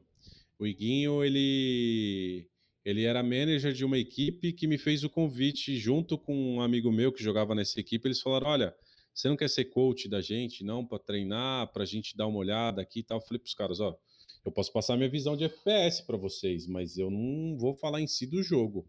Né? Eu não sei o que vocês podem fazer e as utilitárias que vocês podem usar com, com os heróis que vocês têm, né? Porque eu não jogo, eu joguei no beta e para mim o jogo já mudou muita coisa. Não, mas ajuda aí, ver os treinos tal. Fiz umas, acho que foram umas três semanas de, de acompanhamento com eles e analisei, né, da maneira que é um FPS normal. Os caras agradeceram pra caramba no último dia de jogo lá, que até eu virei jogador profissional de Valorant, fiz um complete pros caras, foi bem pra caramba, fiz um 3/20 perfeito, joguei muito, nossa, desenvolvi um papel assim maravilhoso como jogador horrível. E, e aí no final, quando tudo acabou mesmo, de fato que a line acabou, eles falaram, pô, mas foi da hora, apesar de você não ter, de você não saber jogar, de não saber o jogo em si, as visões que você deu foram boas, o que você analisou pra gente foi foda pra caramba. A gente tem os, link, os links das VODs e a gente vai levar isso daqui para frente, vai tentar levar para frente. E o Iguinho, que era manager, virou para mim depois, quando todo mundo foi embora, a gente estava no TS, ele falou, Napão, o que, que você acha de eu ser analista? Eu falei, vai fundo, vai fundo, eu acho que você tem base suficiente. Ele, não, porque eu te vi, eu tenho todas as votos que você fez aqui com a gente, e eu quero seguir a mesma coisa que você é. Eu falei, vai, vai, vai, você tem que ser analista, você tem que ser analítico, você tem que seguir, segue e tenta. E mês passado ele ganhou um campeonato e ganhou essa vaga aí de trabalhar nesse time do, dos Urubus. Eu fiquei mó feliz, porque para mim, assim, eu incentivei ele pra caramba, mas eu não achei que ele ia ser tão rápido, de, de uma forma tão rápida, ele ia conseguir conquistar um título e, e ganhar uma vaga para um time maior, assim, sabe? Um time que ele tivesse uma oportunidade melhor, porque o time que ele tava, eu não sei, eu não sei do cenário de Valorant, mas o time que ele tava, eu acho que ele não tinha tanta visibilidade assim, e aí ele ganhou a oportunidade dentro de um time que ele vai ter um pouco mais de visibilidade. Humilde. O... Ô, Napa, eu vou dar aquela pausa que a gente falou mais cedo para a gente ler as perguntas. Rapaziada, antes da gente dar aquela pausa, se vocês estão gostando do podcast, se quiser dar aquele apoio, agradeço todo mundo que está no chat participando. É, se quiser dar aquele apoio para a página de uma forma de sub ou donate, só para ajudar a página de alguma forma, a gente vai dar um pause para a gente ir no banheiro, ler as perguntas, para a gente começar a para começar a perguntar, se vocês podem mandar no chat aqui enquanto tá dando esse pause. É um pause de uns dois minutinhos, só para olhar as coisas rapidinho, a gente já volta, rapaziada. Tamo junto, rapaziada, tamo junto. Salve, salve, rapaziada. Tamo de volta. Humilde aí, obrigado. Ah, humilde, humilde. 10 contos, tamo junto, irmão. Humildade. Na pazica do 10 é manga aqui. É. Agradecido de coração, irmão. Vai ajudar a página merece. pra caramba. Vocês merecem. E, e, é um bagulho que eu sempre falo. Às vezes eu passo em algumas lives e algumas streams e, sei lá, 2, 3, 4, 5, 10 reais às vezes não vai fazer uma diferença. Então, para mim, doar não, não é, não vai pesar no meu bolso, mas vai ajudar tanto a pessoa que está ali do outro Sim. lado, porque acaba incentivando muito. Acaba, acaba dando um gás que a pessoa às vezes, pô, pô, tô no dia desanimado, tô num dia ruim e tal. Aí vem uma donate, o cara, putz, da hora. E uma donate às vezes puxa outra. E é tão bom isso, às vezes puxa um sub, que o cara tá ali com o sub pronto para para colocar, para deixar para alguém e, e vem uma doação, o cara fala, pô, tá aí, alguém colocou, alguém votou, então também vou dar meu voto de confiança que tá ali. Sim, eu fico agradecido de coração, mano, é porque dá aquele voto de confiança para acreditar no projeto, né? Exato, exatamente. Eu agradeço de coração mesmo. Obrigadão de coração. Vamos lá. Primeira pergunta é do Jorginho. Jorginho aqui da equipe. É... MBR ou Fúria? Sem desviar do assunto. MBR. MBR, humilde. MBR. Mas MBR nova ou antiga? MBR tag. Ah, beleza. MBR tag. Estrutura, Fúria. Ô, louco. Estruturalmente, Fúria. É, conclusões aqui definitivas aqui, vamos lá. é, a próxima pergunta é do Léo Vaso 21. Qual que foi a sensação que soube que ia começar a transmitir os jogos na Gaules TV? Ah, absurda, absurda. Eu fiz a Gaules TV em novembro do ano passado. Eu tive uma oportunidade de fazer Phase contra G2. É, às vezes até falo, né, que a, a, a, na infelicidade de uns vem a felicidade de outros, né? Eu peguei dois momentos das transmissões do, da Gaules TV que foram bem sérias, né? Uma que foi essa, no novembro do ano passado, acho que foi dia 15 de novembro do ano passado, o Vodalete tinha falecido. É. E, e aí o Gal teve que ir para prestar condolência, suporte todo para a família da Lete e acabou que ele não ia poder fazer o jogo. E acho que, salvo engano, a Babi e o Raulês também, que eram os, os, é, né? eram, os eram os donos da cadeira ali da, da Gaules TV, não iam poder fazer aquela transmissão. Putz salvo engano, era uma folga deles, ou eles tinham outra transmissão já combinada e marcada para o dia, e acabou que eu fui. Eu fui chamado, né? Eu ganhei indicação e fui. Eu fui com o Dal, o Dalcaster. E aí a gente fez. É um, foi um momento bem difícil, assim, foi um momento bem complicado, mas eu fiquei mó feliz de ter feito, porque a gente fez tanto a transmissão da Gaules TV quanto no canal do Gaules, né? Aquela retransmissão que ele faz. E eu achei muito louco, porque é um público é um público diferente, Sim. é um público totalmente diferente, é um público que se você não der atenção para eles, você vai vai ser cobrado assim, sabe? E aí no no final de janeiro foi no final de janeiro, o Amarelo e eu, a gente foi convidado pelo Brecht para poder fazer a, a PEN na DreamHack NA. E isso daí foi, foi muito bom, porque veio, olha lá o Lucas, ó, ó, humilde, irmão, tamo... Salve, Obrigadão, gordinho. irmão, Obrigadão, 200 bits. Obrigadão, irmão, tamo junto, irmão, na moral, de coração. Valeu, gordinho. Esse daí fez faculdade comigo, considero como um grande irmão que eu ganhei na faculdade. Me acompanha para cima e para baixo aí da onde, da onde eu tô. Ele vai em todas as transmissões, manda mensagem. São essas pessoas aí que que me fazem continuar caminhando e batalhando, estudando. Às vezes eu, eu durmo, às vezes eu vou dormir 4 horas da manhã, tenho que acordar às 7, sabe? E tô nem aí, vambora, vamos fazer. Vambora. Meu corpo, meu corpo que que paga, eu vou dar um jeito de, de A gente descansa depois, isso, né? Mas é desse jeito. É desse jeito. E, e aí eu lembro que, que o Brecht veio com um convite. Pô, Napão, quero que você narre. Aí eu falei, Brecht, narrar é para profissional, irmão. Eu não narro. Aí ele falou, não, mas então você comenta. Eu falei, não, comentar beleza, comentar eu comento. Ele falou, mas e aí, quem que é o narrador para você? Você tem um narrador aí na manga? Eu falei, tenho. Aí, pô, tem um cara que é bom, hein? Ele falou, qual o nome? Eu falei, Amarelo. Ele falou, Amarelo? Não conheço. Eu falei, ah, eu conheço bem esse cara, viu? E aí ele falou, pô, então manda o link dele aí. Eu falei, ó, mas antes de qualquer coisa, eu vou mandar o link, mas você fala com a Babi, porque é a Babi que vai te dar o, o, o, o aval dele transmitir ou não com você. Eu tô te dando a minha indicação, eu tô falando o cara que eu gostaria de ver junto ali comigo, deu comentar com a narração dele. E aí ele falou com a Babi, a Babi acho que, né, falou tudo que ela tinha para falar, passar a visão do, de quem era amarelo, e rolou. Rolou o jogo da PEN lá, né? a gente fez a final upper, depois a gente fez a grande final, e aí o Brecht veio com a ideia de fazer a IEM quando o Gal pegou a Covid. Foi mais um momento difícil, né? Sim. A gente voltou e ali num momento bem difícil, a gente é, pegou uma sexta e um sábado, foram duas quartas de final e um jogo de semifinal que a gente pegou. No próprio canal do Gal? Foi no canal da Galo TV, mas com retransmissão para o Gal. Ah, sim. E aí a única informação que a gente tinha era que o Gal estava com a Covid. Era a única informação que a gente tinha. A gente não tinha mais nenhum tipo de informação. E um dia antes, né, que foi quando a gente foi chamado e tudo mais, eu falava pro Amarelo, o Amarelo até comentava comigo, nós, a gente só tinha um assunto, a gente vai ser engolido pela tribo. Porque a tribo é exigente, pô. A tribo é exigente. A gente sabe, a gente participava disso, a gente via isso. É, é, eu participava tanto do canal da Gaules TV quanto do canal do Gal quando Babi e Raulê estavam lá. E a gente, até conversando com, com, com, a Babi, a gente sabia que tinha a galera lá, tem realmente uma galera que não tá nem aí, não quer saber o trabalho do cara, não quer saber o, o quanto o cara estudou, quanto né? a menina não tá nem aí. Quer saber de, ó, você não é o gaulês, você vai ser taxado aqui, entendeu? Sim.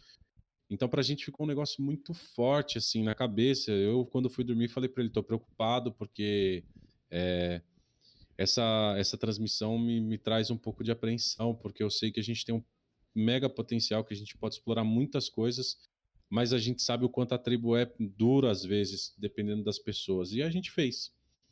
A gente fez, fez o primeiro dia, encarou da maneira que podia. Teve, teve erro, teve erro pra caralho, teve muita coisa. Teve erro que a gente não podia ter falado, tinha coisa que a gente não podia ter falado, que saiu, vazou, entendeu? Acontece, né? Beleza. Errar humano, né? Fazer o quê? Pois é, erros acontecem, mas também teve, teve algumas jogadas muito boas, teve coisas que a gente falou que a galera curtiu bastante. É, teve coisa que eu falei que a galera falou presente, por exemplo, para minha, para o meu comentário. Então, assim, eu comecei a perceber que dava para conquistar aquela galera. E o amarelo também, porque é, eu considero o amarelo um puta narrador. Puta narrador. Para mim, hoje, dentro do cenário nacional, a Babi está em primeiro lugar. Pelo, não só pelo, pelo que ela pode trazer para o cenário como narradora, mas por todo o trabalho que ela faz. Ela, como narradora, é exemplar, mas o trabalho que ela faz é sensacional. O trabalho que ela tem, tanto dentro das câmeras como fora das câmeras é um negócio absurdo. Então eu considero a Babi a melhor narradora do, do, cenário hoje. Ele poderia colocar o XRM abaixo dela, daí alguns vão falar que, ah, mas você tá errado, o XRM é gigante tal. É na minha opinião, tá, galera? Sim, minha opinião. exatamente. É sempre a minha opinião, não tem nada relacionado ao podcast com isso, ou a galera que tá comigo, tá no projeto, não, é a minha opinião. Eu coloco a Babi em primeiro lugar e coloco ela acima pelo trampo que ela faz e o que ela movimenta dentro desse cenário. Uh, e coloco o amarelo, sim. Eu, eu acho que o amarelo é um cara que tem um potencial enorme. E eu acho que é um cara que vai crescer muito dentro do cenário. Até mesmo falo pro amarelo, pô, eu te vejo num Major, por exemplo, mas eu não me vejo às vezes num Major. Eu gostaria de participar e ou pegar uma transmissão gigantesca, mas eu vejo muito mais você e me vejo pouco às vezes, sabe? Porque eu curto ele pra caramba. Eu desde a primeira vez que a gente transmitiu, foi dentro do foi por conta do projeto, não foi dentro do projeto a transmissão da Babi, mas foi por conta do projeto. Um cara lá tava fazendo uma transmissão e ele falou: "Pô, o Amarelo tá narrando sozinho, você não quer ajudar ele?" Eu falei: "Vamos". E aí eu vi ele narrando, eu falei: "Pô, da hora a narração do cara, vamos, vamos aí, vamos aí". E entrei num segundo jogo e aí comecei a comentar com ele e criei um afeto muito grande, porque é um cara que já sofreu inúmeras perdas na vida, um cara que já teve é, histórias assim pesadas demais, sabe? E é um cara que merece todo todo todo o ganho que ele tem com toda a batalha que ele teve. É, naquela transmissão da da Gaules TV, que foi acho que foi a primeira, eu que foi, acho que a gente chorou. Ele até fala, ele tem uma tem um momento lá que ele ele comenta, é, ninguém sabe o quanto a gente sofreu para estar tá aqui. Então, é uma vida muito pesada, é uma vida que você dorme pouco, é uma vida que você às vezes vai deixar de ver pai, vai deixar de ver mãe, vai deixar de ver amigo. Você está no meio de uma pandemia, às vezes é tão bom você ver um amigo, tipo, pô, vamos se ver, a gente toma todo cuidado e, se encontra, sabe? O, o, o que está aí, o Raya OP que está aí, é, é o Lucas, é o gordinho. Pô, eu não vejo o cara tem quase dois anos. Daqui a pouco tem dois anos que eu não vejo o cara. Eu, eu não via ele há algum tempo e aí veio a pandemia. Acabou com tudo, entendeu? Eu não, não. vejo o cara.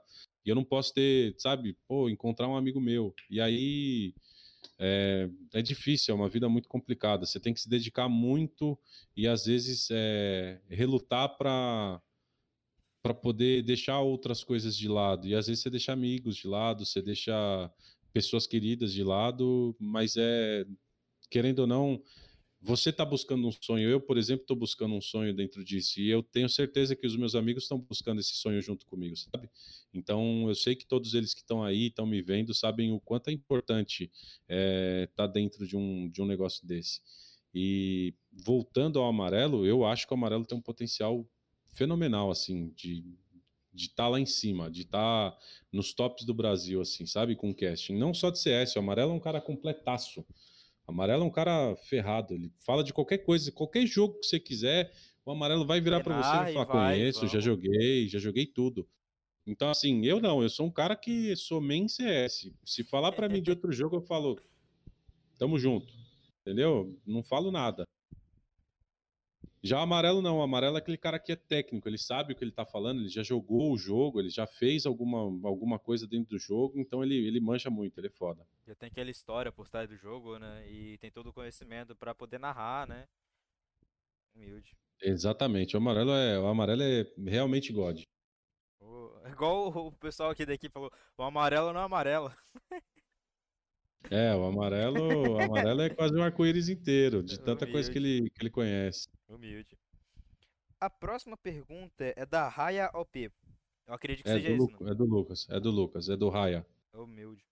É, antes de narrar e comentar uma partida, é importante que o narrador comentarista converse antes para jogar um ritmo com outro. Peraí, eu perdi o ritmo da pergunta. Não, antes, tranquilo, tranquilo. Antes de narrar uma partida, é importante que o narrador e o comentarista conversem antes para pegar um ritmo com o outro para narrar a partida?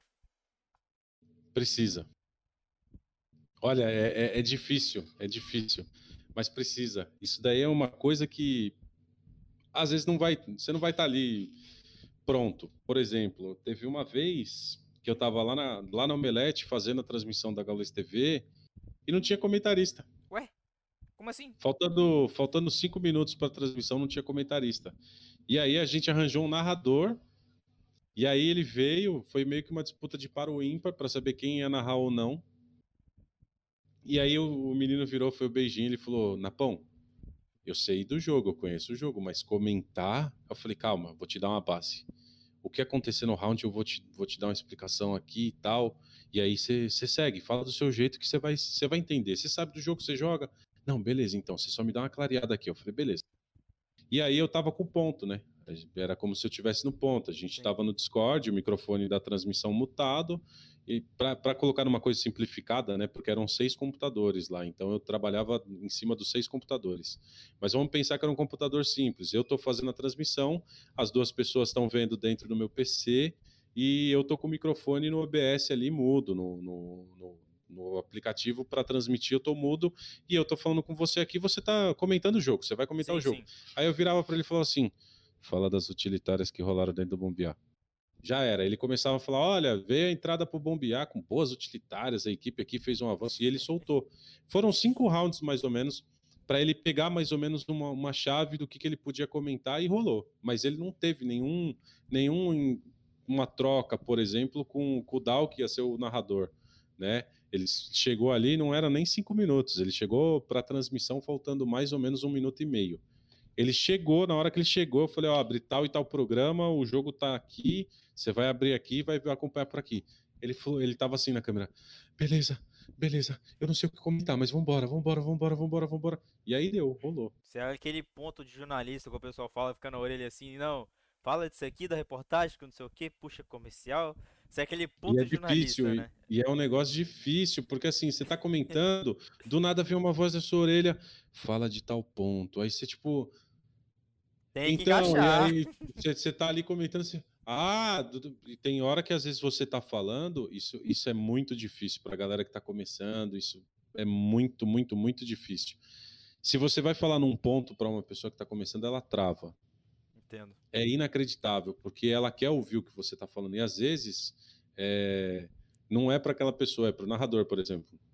Sabe? Teve, teve coisas que eu falei pro narrador. O narrador tava falando, tava falando coisa pro comentarista. Falou, ó, oh, você vai falar de tal e tal coisa, assim, ó, assim, assim, assado. Bem pertinho do microfone, sabe? Só pra não vazar, Pra ele né? poder comentar, e enquanto isso, o narrador falando. Uhum. Então, assim, o ponto é um negócio que pode ajudar muito e também pode dificultar muito. Porque na hora que você fala no ponto, aí às vezes tá a pessoa aqui na câmera, assim, né? Então, galera, foi um jogo muito forte. Aí vem a mensagem no ponto. Aí o cara vai assim. Trava. E a equipe da FaZe, nossa, jogou maravilhosamente bem e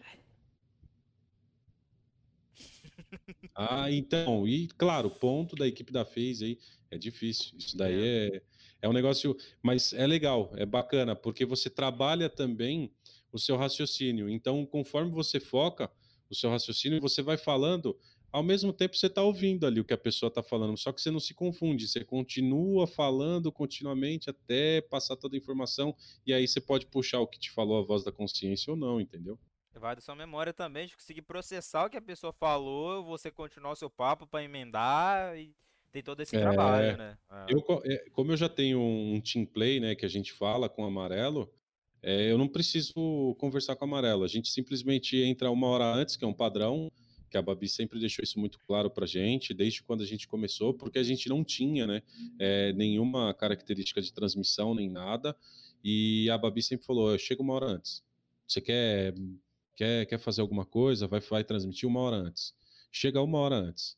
A não ser que você foi chamado em cima da hora para fazer a transmissão ali, que nem foi o caso do beijinho daquela vez com o Dal.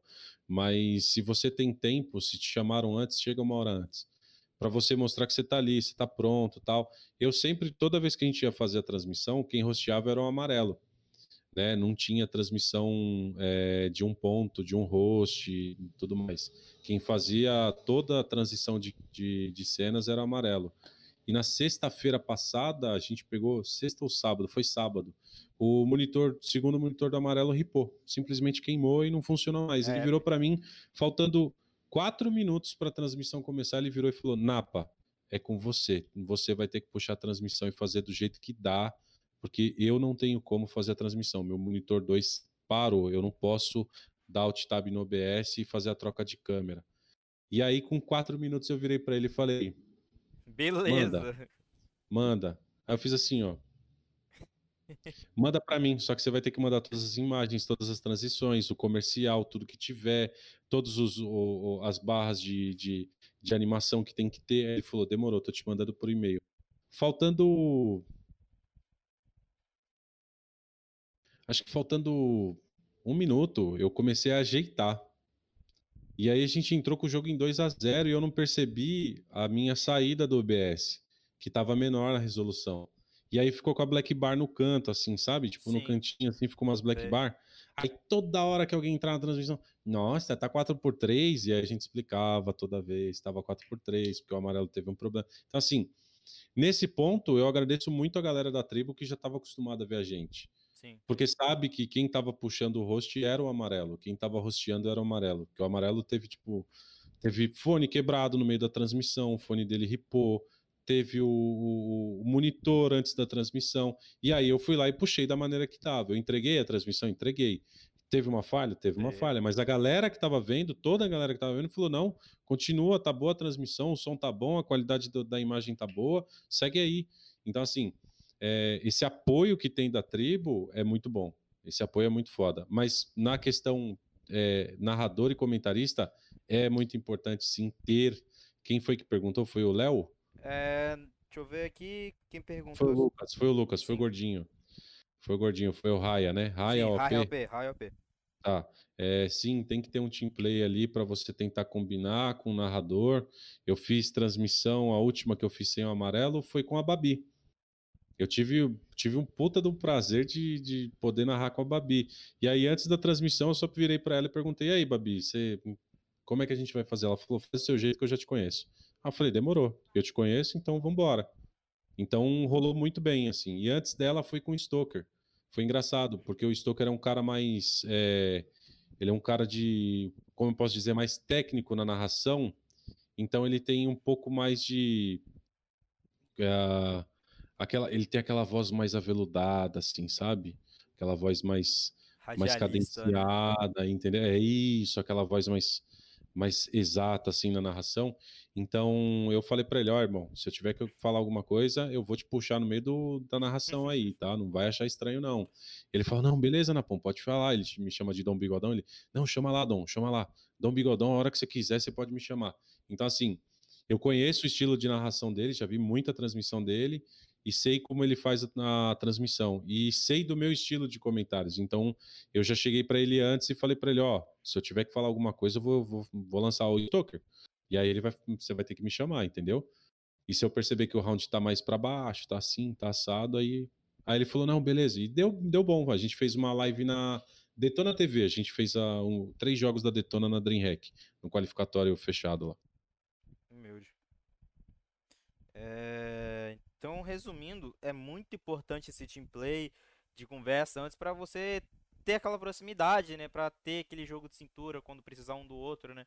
Resumindo, bem resumido, que você fez um, um, uma, uma informação muito longa e muito precisa. Todas as informações aqui estão sendo bem precisas e bem coesas para o pessoal entender esse mundo.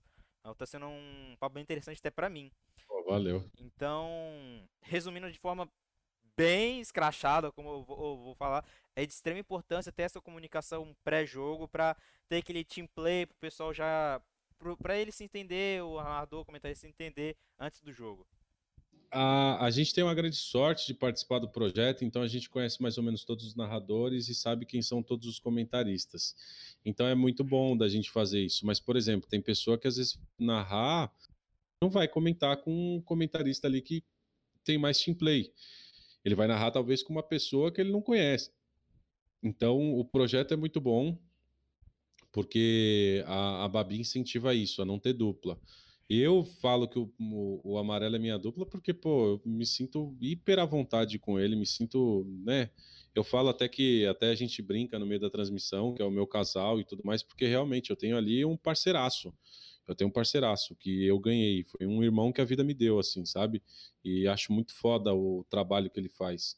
Ah, tem até vezes mesmo que ah, os cachorros dele começam a latir, ele muta o microfone, ele só vem perto do microfone e fala assim: Não, pai, com você, mano, narra aí, faz aí, quem tá aqui tá foda. e aí eu fico escutando cachorro no meu ouvido e eu tenho que narrar o jogo, entendeu? Então, assim, é ruim pra caramba, muito ruim. Horrível. Porque eu, ao mesmo tempo que eu tô escutando ele, dá bronca nos cachorros, para os cachorros poderem vir para dentro e não ficar no quintal latindo, porque dá um eco do caramba no, no, no ouvido. Eu tenho que continuar narrando o jogo para manter pra galera, porque a galera não tá ouvindo isso. A galera ouve que o cachorro começou a latir. Sim. Mas a continuidade eles não ouvem, ninguém ouve, só eu. Só eu, entendeu? Então, assim, a nossa relação é tão boa que até para isso eu não ligo, porque tem cara que vai falar, pô, mas eh, toda vez vai ser isso, que não sei o quê, né? Tem cara que é mais fresco. Pode falar, é foda, né? É foda. Então, assim, eu levo numa boa, eu vou, faço o que tem que fazer. Teve um dia que ele falou, cara, tô mega apertado, tenho que ir no banheiro, segura aí. E ele foi, sabe? Ele foi no banheiro, ficou lá o round inteiro, e eu narrei o round inteiro. Então, é, assim, tá, tem que ter entendimento e cumplicidade de um lado, assim como do outro, né? Sim. Assim como a galera que sabe que a gente está no meio de uma pandemia, que a gente não pode ir para um estúdio, a galera sabe que, que você está dentro de casa, que às vezes vai passar o carro do, do gás, vai passar o cara que vende a, o biju, que vende a pamonha, aqui passa direto o carro da mexerica, então vem o sonzinho do carro da mexerica, que não sei o quê. Só que a gente tem que tenta deixar o microfone, né, daquele jeito. Né? O pessoal me explanando aí, falando na primeira live que eu saí, ah, bicho, eu tomei dois vidros de moça, nem tinha pausa, dá um desconto. É que no primeiro podcast eu saí, tá ligado? O pessoal tá. O, o Tassos tava trocando ideia, tava falando, oh, mano, continua o papai que eu vou ali no banheiro rapidão. É que não tinha pausa. Aí. É. Acontece, acontece, é, pô. Isso é normal, pô. É, filho. Vamos lá. A próxima pergunta é da sua própria professora, a Babi. Vamos lá. Manda lá, manda lá a resposta. É... Como é a sua preparação para pré-transmissão? E qual que é o maior desafio de fazer uma transmissão longa, com mais de 9 horas de transmissão? Nossa. Preparação antes da transmissão. Hoje em dia eu não faço mais tanto isso, porque a sequência que a gente pegou nessas últimas três semanas parece que me deu um corpo muito bom, me deu uma, um preparo muito bom. Mas antigamente, antes de eu entrar numa transmissão, eu dançava na cadeira mesmo. Eu botava um som mega alto. Eu gosto muito de hardcore, de punk rock. Então escolhi uma banda e começava a dançar na cadeira, bater cabeça mesmo aqui na cadeira para poder hypar e entrar para transmissão. É, é, o jeito que eu fazia. Eu não aqueço minha voz, né? sou um cara totalmente à parte do que é o, o, a narração ou comentários, não faço aquecimento de voz nenhum. Tomo água gelada, coisa que a Babi vai falar, não. E eu vou falar assim: tomo água gelada demais. Uh, e que mais foi a pergunta? Teve uma segunda pergunta? É, como é, e qual que é o maior desafio de fazer uma transmissão longa com mais de 9 horas de transmissão? Foco. Foco, né? É foco, foco. É, você perde foco. Conforme a transmissão vai passando, você faz. É, a gente fez no último sábado, não foi o último sábado, não lembro quando foi, semana passada. A gente fez 13, deu 13 horas e, e lá vai fumaça, deu quase 14 horas de transmissão seguidas, assim, seguidas, porque foram três MD3 que todas tiveram é, terceiro mapa, e além de todas terem terceiro mapa, é, uma delas teve um overtime no meio. Então, assim, a gente não teve descanso. O descanso que a gente teve foi de cinco minutos de um, de um jogo para o outro, dez minutos de um jogo para o outro. Eu almocei, eu lembro que eu almocei, foi no jogo das duas e acabou duas e cinquenta e cinco o jogo. E o outro jogo ia começar 3 e 5. Eu só sei que eu virei para a patroa e falei: Ó, faz meu prato aí. Quando acabar aqui, eu vou parar aqui o mais rápido possível com o amarelo. Eu vou para a cozinha, pego meu prato e vou comer daqui. Acabou que eu comi, começou o outro jogo, eu dava duas garfadas, mastigava de maneira muito rápida, acabava o round, eu às vezes estava com a boca cheia, o amarelo estava me vendo na câmera, então eu estava assim, ó. E mastigando, ele tava mastigando. E falei pra ele, pode continuar, vai continuando. Ele continuava falando, aí a hora que eu fazia assim, ó. Engoli, aí ele falava assim: Então, Napa, e aí, o que, que você achou desse round? Aí eu vim e comentava, porque é muito difícil, é muito Sim. difícil. E principalmente depois que você come, dá aquela, aquela, dá aquela sensação de, de você ficar letárgico, né? De você ficar meio lento. É muito difícil. Você tem que comer algo mais leve, porque senão, meu amigo, o último jogo sofre sempre. Eu, no primeiro mapa do, do último jogo, eu tava sentindo um sono absurdo. Aí, eu, quando deu o Ralph, eu falei pro Amarelo, segura a galera aí que eu vou lavar meu rosto. Fui lavar meu rosto, é, lavei muitas vezes o rosto e peguei um café. Desci na. Tem uma lanchonete bem embaixo aqui de casa, aqui, não, não bem embaixo, mas um pouco pro lado. Perto, tem, né? Tem Aí já fui, comprei um café, pedi lá, tomei Subi aqui correndo e voltei, ainda estava na pausa. Eu falei, beleza, agora a gente vai. Mas tem que ter muito foco. Resumindo, foco, né?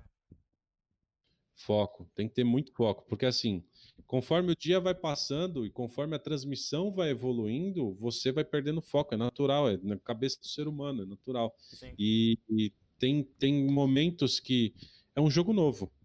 É, são outras duas equipes disputando. Você já fez quatro equipes ali, duas e duas, né? Agora você vai fazer a última série. E aí? Tem que resetar. Você vai, você vai ficar tranquilinho? É a mesma coisa de quando um time perde o um mapa de escolha. Você tem que resetar a cabeça e passar pro próximo mapa. Sim. Acabou, acabou, vamos pro próximo mapa, é a mesma animação, o mesmo gás. Às vezes a gente compensa um pouco. Teve dias que a gente fez 4 MD3, que foi quando tinha jogos da PEN de, de noite, às 21 e pouco, 21 e 30. Então teve dia que, por exemplo, teve jogo da PEN que eu, eu mesmo falei para ele. Eu falei, ó, oh, Amarelo, não dá pra não dá para hypar tanto. Se, só se sair uma jogada extrema, você puxa. Porque teve um jogo da PEN que eu lembro que começou meia-noite e meia, acho que foi isso, onze e meia, e acabou já era uma e meia da manhã, ou quase duas da manhã, que a gente foi sair. E no outro dia, às 8 horas da manhã, a gente tinha que transmitir, entendeu? Então, até o seu corpo desligar, até o seu corpo descansar, pô, se a gente saiu às duas da manhã, eu vou dormir umas três, três e meia da manhã, às vezes quatro. Sim. E no outro dia, às sete horas da manhã, eu tenho que estar de pé. Então, é um negócio muito, muito além do que você, tipo, ah, vou virar um comentarista. Beleza, vou fazer uma MD3. Uma MD3 é tranquilo. Você pode fazer uma MD3 por dia que tá beleza. Agora, quando vem, por exemplo, a Babi aí mesmo, eu tenho um exemplo dela que eu já vou contar para vocês. É, mas quando tem um, um, um, um, dia que é longo, aí é difícil, aí é complicado. Eu presenciei a Babi fazendo jogo às seis da manhã para a Casa Esportes, que ela que ela fez às seis da manhã, acho que ela foi até às nove. Às nove ela saiu, nove ou oito, ela saiu de Santos e veio para São Paulo. A gente tinha a Girls League aqui, Uhum. Eu estava fazendo a operação, eu estava fazendo o replay da Girls League. Eu, acho que até na foto que vocês postaram ali no, no, na divulgação do podcast é uma das fotos que eu, que eu tenho da Girls League, que é eu mexendo no, ali no programa para poder fazer o replay. E, e, eu vi ela narrando às 11 da manhã na Girls League, não, na da Omelete. Depois ela voltou a narrar às duas da tarde, foi acho que até umas quatro horas da tarde, alguma coisa assim. E aí, às 5h40, ela estava lá ao vivo, apresentando dentro do estúdio a Girls League. E ela foi até as duas da manhã. Então, tem dia que na narração ela não tem perdão, não. A narração não tem perdão. E era uma e meia da manhã, eu estava lá no replay, eu até falei para os caras, ó, vou pegar o replay disso daí. Tá lá a Babi, em pé, olhando pro monitor, narrando o jogo e dançando. Uma e meia da manhã. Sendo que ela pegou o jogo pique, às 6 né? da manhã, pegou o jogo às, às 11 da manhã, às 2 da tarde e ainda tinha feito já 3 MD3. Naquele dia era a terceira MD, terceira ou segunda? Segunda MD3 do dia. Ou seja, é um negócio punk, é um negócio difícil. Você tem que ter concentração, você tem que ter foco, não tem jeito. Entendi, entendi completamente. Próxima pergunta é do Luquinhos, o Luquinhos aqui da equipe. É... Qual que é a situação mais, mais engraçada que você não aguentou e começou a rir? Pô, tem várias, tem várias. Semana passada teve uma, uma situação que a gente estava no mapa da Mirage. Eu não lembro qual jogo que foi, porque foram 650 mil jogos. E eu sei que teve uma hora que a gente estava jogando. A gente estava jogando, a gente estava narrando e a galera jogando lá. E do nada rolou uma kill e rolou uma HE, uma HE ao mesmo tempo na van. O jogador estava na van. E aí ele tomou o HS. Na hora que ele tomou o HS, o corpo dele foi para trás. Na hora que o corpo dele foi para trás, eu acho que ele tomou HE na van por trás. Do nada, o corpo dele sobe uns 5 metros assim para cima. E aí eu virei pro amarelo, velho. Ui, olha lá, ó, subiu. Dá uma olhada no corpo amarelo. Aí ele começou a olhar o replay, a gente começou a dar muita risada. A dar muita risada. Não dá, tem hora que você tá ali você entra no meio da coisa assim, você esquece de, pô, vamos manter a seriedade da transmissão. Não tem como. Você entra na realmente na brincadeira e você começa a rir. Tem coisa que o chat fala que você não aguenta, de tão engraçado que é, entendeu? Tem coisa que é inusitada, você lê. Teve, pô, teve uma mensagem de uma menina lá que ela falou que se a G2 ganhasse uma partida, né, ela fazia uma outra coisa lá para o chat inteiro. E aí o chat começou a cobrar ela. Foi na G2? Acho que foi com a, com a G2, eu não lembro. Mas tem muita coisa que dá para você rir. Tem muita mensagem que dá para rir do chat, tem coisa que acontece no jogo que você começa a fazer. Eu mesmo, por exemplo, eu não posso ver o amarelo. Por exemplo, aqui o pessoal sabe que eu tô olhando para você, eu tô, a gente tá se vendo aqui. Mas numa transmissão, eu prefiro que o amarelo, eu prefiro não ver o amarelo, porque se eu ver o amarelo num monitor 2 na transmissão, eu vou começar a dar risada. não tem como, não dá, pra gente não dá. E, e, às vezes a gente conversa no meio das transmissões, eu, tenho que, eu tinha que ficar mudo, porque senão meu som vazava, porque Sim. tava passando música, e ele estava conversando comigo com o, o Streamlabs lá, o OBS estava mutado. Então ele falou assim: "Mano, você viu que jogada que fez tal?" E eu fazia assim. E eu tinha que conversar por mímica com ele. Então às vezes eu queria chamar atenção, eu ficava banando a mão para ele, aí começava a fazer gesto de, de, de coisa para ele tentar ler. É difícil, é complicado, mas eu, se eu tiver na transmissão e tiver que olhar para a cara dele, eu acho que num estúdio eu vou dar muita risada. Porque se eu tiver com o amarelo do meu lado, eu vou olhar para a cara dele assim, eu vou falar, não dá, não dá, irmão. É humilde, humilde. É, a próxima pergunta, deixa eu ver aqui de quem que é, é do, do Gabriel FPS, sempre presente, tá aí todas as lives desde a Isabela Glyn, tamo junto, padrinho. É, ontem falaram com um MMAK sobre como é que o como é o Gaules fora da Steam. Ele disse que é ele disse que é igual o Gaules dentro da stream. Você confirma a história? Sincero que é aquilo que o Gaules falou, em off, ele é a mesma coisa que presente na stream? Tipo, o Gaules fora da stream e dentro da stream é a mesma, dentro da stream é a mesma coisa? Bom, quem vai me dizer é quem conhece o Gaules. Eu não conheço o Gaules. Então você não tem. Não tem... Não, sabe qual foi o meu contato? Eu até falo para os meus amigos aí, que estão aí no chat também, eu sempre falo isso. É, eu não tenho contato nenhum com o Gaules, a gente não tem contato com, com o Gaules em si. O Gaules, ele, ele deixa toda, ao que, ao que tudo indica, ele deixa toda a agenda dele pro, pro Brecht cuidar, né? Sim. E quem faz todo esse cuidado, quem trata todas as coisas é o Brecht. Então a gente tem contato muito com o Brecht. Porra, é sensacional. O trabalho do Brecht é, é, é um menino novo, que tem uma sensibilidade incrível, tem uma capacidade exponencial, assim, que é um cara que, se precisar, ele vai te dar todo o suporte do mundo. É um cara com a mente aberta, ele tá ali pronto para ouvir o que você tiver que falar. E ele é um cara que te deixa bem à vontade, assim, sabe? É um cara que ele chega, por exemplo, teve o último jogo do grupo A, salvo engano, foi o grupo A ou o grupo B, eu não lembro, foi o grupo A, se eu não me engano, e ele virou pra gente e falou: o que, que vocês gostariam de ver se vocês estivessem na transmissão hoje assistindo?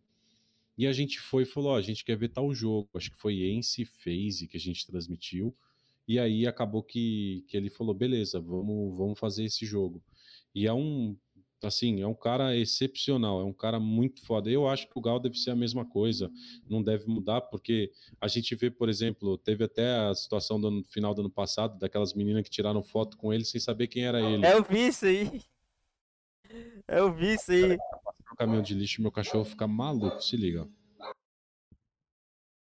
Deu pra ouvir o latido, deu pra ouvir o latido.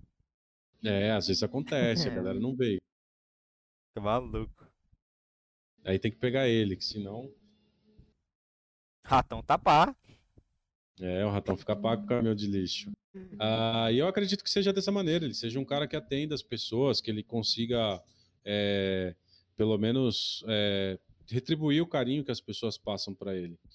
De tudo que ele passou na vida dele, eu acho que isso daí é, um, é, um, é algo que ele já faz de coração para a galera. Não, não é algo automático, ah, eu vou ter que falar com fulano porque eu sou famoso. Não, ele sabe a, a representatividade que tem a tribo para ele em si. Eu não conheço. O contato que eu tive com ele foi num dia que a CleanFeed, né, que é onde, da onde vem o jogo para gente, é, para quem não sabe, a gente recebe um, um link que ou é do YouTube ou é um link da própria Twitch que é um canal fechado, e aí eles transmitem esse jogo pra gente. E vem com uma transmissão seca. Sim. Só as imagens, sem narrador. Às vezes vem com, com comentário, mas é a galera que está no estúdio trampando. Por exemplo, os narradores não aparecem. Se você for ver a ESL, A hora que você começar a ver as análises anteriores ao jogo, eles começam a conversar com os casters, mas os casters você nunca escuta os casters falando na transmissão. Então é a galera que está no estúdio passando para os casters. Aí os casters entram e fazem a transmissão. Só que essa transmissão é a transmissão oficial. E aí o clean feed é o que vem para a gente, sem nenhuma transmissão, sem nenhuma transmissão de voz. Só vem o som do jogo e as imagens. Então, teve um dia que a gente estava com problema para transmitir, porque era problema da clean feed. E o Gal seguiu a gente e mandou a clean feed lá para a gente, o link da clean feed. E aí eu falei para ele, eu falei, olha, Gal, isso daí a gente já sabe, a gente já conhece, a gente já fez um campeonato desse o ano passado tal, mas ele, tipo, visualizou e não respondeu, ele não, não falou mais nada, ele só falou isso. Esse foi todo o contato que eu tive com o Gaules. Ah, ele é estrela? Não, não é. Ele realmente só passou ali o que a gente precisava e já era.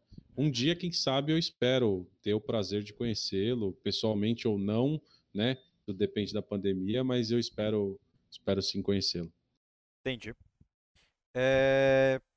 A próxima pergunta é do Raya Corp, de novo, do Lucão. É... Napa, foi difícil retornar ao cenário, ao cenário de CS depois do tempo que ficou off? Como foi a adaptação? Ah, difícil foi pra caramba, né? Foi um, foi um negócio muito complicado, foi complexo, é complexo, porque eu tive pouco tempo para me adaptar. E eu achava que a questão da economia, a questão da compra, as armas, todas eram praticamente iguais ao que era 1.6 e não é. Não é, realmente não é. Algumas coisas mudaram, outras coisas ficaram extremamente mais rápidas. O sistema tático do CS ficou mais rápido. Antigamente você tinha, por exemplo, uma Dust 2 muito lenta, que era a Dust 2 1.6. Hoje em dia ela já não é mais tão lenta assim você consegue fazer uma batida no, na região do fundo muito mais rápido, invadir varanda de uma maneira muito mais rápida do que era antes, e a progressão que o jogo te dá é muito mais rápido, então a informação ela vem de uma maneira forte. Uh, então de, custei a, a, reaprender o que, que era o CSGO, né? apesar de ter vivido isso no começo, mas não ter aproveitado tanto assim, mas é, aprendi fazendo aquilo que eu falei para vocês aqui no começo da live, engolindo o jogo, jogando e vendo transmissão o dia inteiro. Inclusive é o que você recomenda para quem começa agora no jogo, você falou também, engula o jogo, vive do game para poder ter essa base para poder ser narrador, comentarista, analista, igual você falou, comentarista, analista é pequena coisa de diferença. Resumindo, engole o é jogo. Que o analista ele vai trazer a, a informação tática Sim. pós o jogo. Ele vai identificar pós o jogo aquilo que aconteceu. Ele vai trazer um furo. Olha, a equipe percebeu tal coisa, começou a atacar mais desse lado, começou a defender mais desse lado, começou a fazer isso ou aquilo. E já o comentarista ele faz online a coisa. Ele tem que comentar ali online. Então assim, se eu perceber, ah, aconteceu isso na, na Renegades. Renegades estava jogando contra a FPX. A FPX entrou na primeira vez que entrou na B não parou mais de B. Foi o jogo inteiro B. Foi simplesmente o jogo todo B da, da Inferno. Fez a primeira entrada no bombe da B, deu certo. Começou aí, entrou todas, virou o jogo daquele jeito, jogando B. Entendeu? Então, assim, você vai trazer esse ponto de vista. Não tem um analista? Então eu sou comentarista, eu vou trazer, entendeu? Entendi, entendi completamente. É, a próxima pergunta é do. Do Brague... Braga Bragaeta. Bragaeta. Bragaeta. É, qual foi o time que BR que você acha que vai melhor performar, é, performar esse ano? Analisando a situação atual, Fúria. Fúria. Na minha opinião também. Porque o tanto que eu critiquei o ano passado o Arte de fazer as jogadas que ele fazia, esse ano mudou assim, da água para o vinho, né? Hoje a gente vê o Arte jogando em prol do time. Ele faz aquilo que ele fazia o ano passado, mas ele esse ano parece que ele está com a consciência de que daquela maneira, opa, já matei um, já matei dois, vou recuar, vou jogar um pouco mais tranquilo, vou trabalhar com a minha equipe, não vou dar desvantagem para minha equipe. Se eu já matei um, por que, que eu vou dar igualdade? Não, vou trabalhar a desvantagem que a outra equipe tem entendeu? É, até brinco que tem o CSGO da a patifaria do CSGO lá no Instagram, que às vezes pegou uns momentos meu e do amarelo lá, e ele colocou até uma, uma coisa engraçada. Ele falou assim: é, momentos raros do Art jogando CS profissional. E aí tá o Art num clutch. E muita gente que via o jogo do Art o ano passado não falava que o Art esse ano ia ter a condição de fazer um clutch, né? Por conta do jogo dele, do que ele desenvolvia dentro do jogo. Hoje a gente tem, tem, tem que é, ressaltar essa consciência maior que ele teve e, e, eu falo, ano passado eu critiquei ele muito pelo jogo dele, muito, que ele teria que se reinventar esse ano para não sofrer o que a Fúria estava sofrendo. E a gente vê que a Fúria realmente está jogando muito melhor com, com ele fazendo o papel de vou fazer um entre aqui, vou levar a primeira eliminação e vou recuar, vou levar uma, duas eliminações e vou recuar. Acontece dele morrer? Acontece, é normal mas é um cara que está buscando aperfeiçoar. Diferentemente de uns que já passaram dentro desse, desse quase mesmo cenário, mas não conseguiram se aperfeiçoar tanto assim, e aí estão pagando, né? Pagando o preço, né? Com erro hoje em dia. Entendi. Então, na sua opinião, é a fúria, principalmente pela reinvenção do arte, né? No, no, destaque de, de performance, né? Sim. né? Mas eu acho que no quesito de evolução esse ano, eu acredito muito mais na Godsent do que na MBR. Ah, Entendi. Ainda mais pela na experiência do taco, né? Na questão evolutiva, eu acho que a Godsent ainda vai dar bastante alegria para o público brasileiro. Não que a MBR não dê, tá? Não que a MBR não dê, mas eu acho que a condição que tem a Godsent, a condição da equipe Godsent, é diferente da equipe do MBR. Eles têm um core, a base do core já é muito fortificada. Eles precisam só se encaixar. A gente está vendo que tão, eles estão fazendo cada vez mais bons jogos e estão evoluindo, estão dando mais dificuldade na hora de perder. Mas eu acho que a Godsent, por ser uma line totalmente reestruturada, eu acho que vai ser uma equipe que vai, vai, vai evoluir muito mais do que as outras. Na sua opinião, e o plano? Continua onde está. Você acha que. E sobre eles voltar para o cenário, você tem alguma estimativa para quando volta ou não volta? Eu não, eu não, a gente não recebe essas informações que a galera acha, né? Sim. Informações milionárias ali, eu não recebo. Uh, mas eu acho que teve um erro, teve uma falha ali na, no debate do que, do que receber e de como receber. Entendi. Talvez, talvez, daí é uma opinião minha, uma sim, opinião sim. minha. Sempre talvez eles tenham, eles, tenham, eles tenham pecado na hora de pedir o salário. Eu acho que aquela, aquela questão que levantou o Kogu na live do Gal, que eles queriam 10 mil para cada jogador, 10 mil dólares. Pô, a gente está falando de quase 60 mil reais para cada jogador. Tudo bem, a gente sabe que o jogador de CS hoje em dia é tratado como uma estrela, mas talvez não fosse legal do jeito que estava trabalhando a equipe aceitar o, o, salário mais baixo e tentar performar, vou usar até a palavra do, do, do Bragaeta, e tentar performar para conquistar mais coisas dentro desse ano, porque se eles tivessem a renovação, eles estavam aí, ó, disputando esses campeonatos que a atual MBR está disputando. Eles não iam ter, ter campeonato a menos.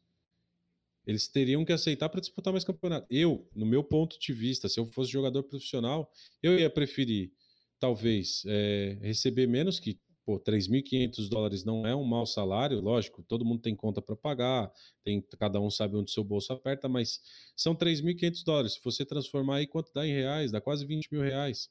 Ou dá 20 mil reais, mais ou menos. Então, assim, é, para mim, os caras erraram no, no, na, na, pedida, no, no, pedido, no que eles foram pedir. E ainda assim tá alto. Eu acho que eles têm que, talvez, pouquinho para voltar a jogar e aí sim disputar contra as equipes maiores, disputar no cenário no cenário europeu e tentar fazer alguma coisa significante nesse cenário europeu que eles já conseguiram fazer, né? O cenário europeu para mim é o cenário mundial ali, é onde concentra tudo. Eles já conseguiram, eles já têm história para isso, né? Tirando o VSM ali que e, que é que é o cara que não vai poder disputar o Major, mas é, KNG, o Lucas e o Ren já já provaram o valor deles, inclusive o Kogu, né?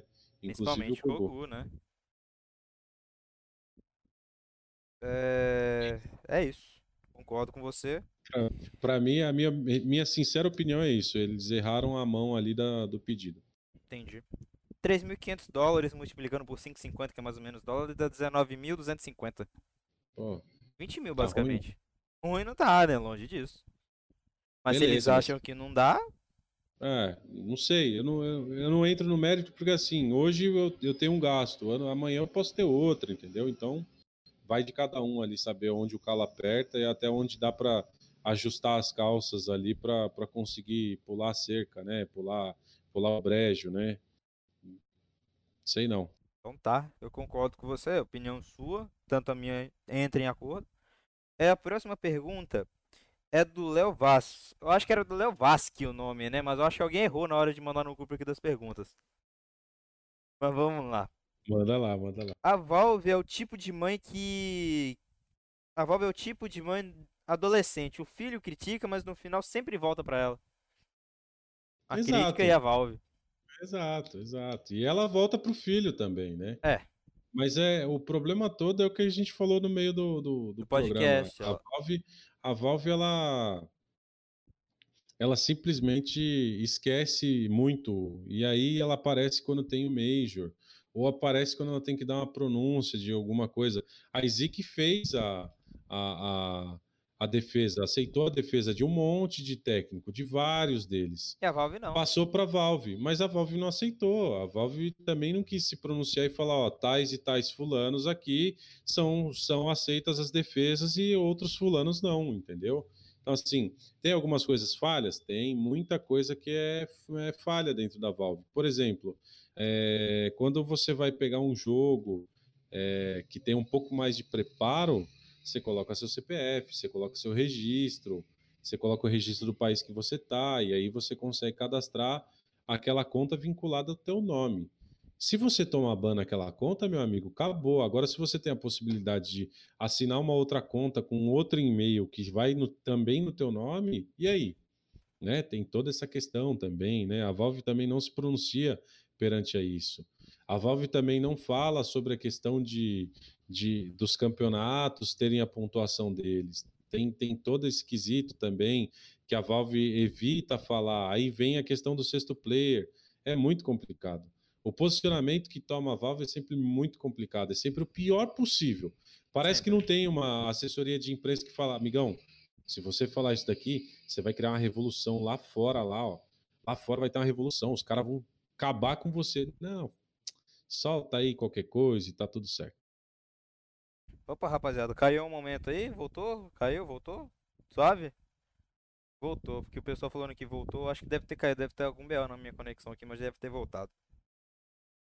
Mas é igual você falou, a Valve caga, né? E igual você falou, não tem nada lá pra falar, né? Só pra dar repetido aqui, igual o pessoal falou que voltou. Tem nada lá do, do, do... Aí que entra a questão. Parece que não tem uma equipe, por exemplo. Vocês têm um podcast. Sim. Vocês têm uma pessoa que, é, que cuida de, de puxar todos os convidados, de falar com os convidados, de tratar com o convidado como vai ser, quem vai conversar com o convidado, ou que dia que vai ser. Aí tem uma pessoa que faz as fotos, que vão fazer as imagens, as divulgações. É diferente. Parece que a Valve não tem isso. Parece que é uma diretoria ali. Ah, quem vai fazer hoje? É o estagiário. Manda o estagiário fazer aí, ó. Então. Estagiário do diretor ali, ele vai fazer.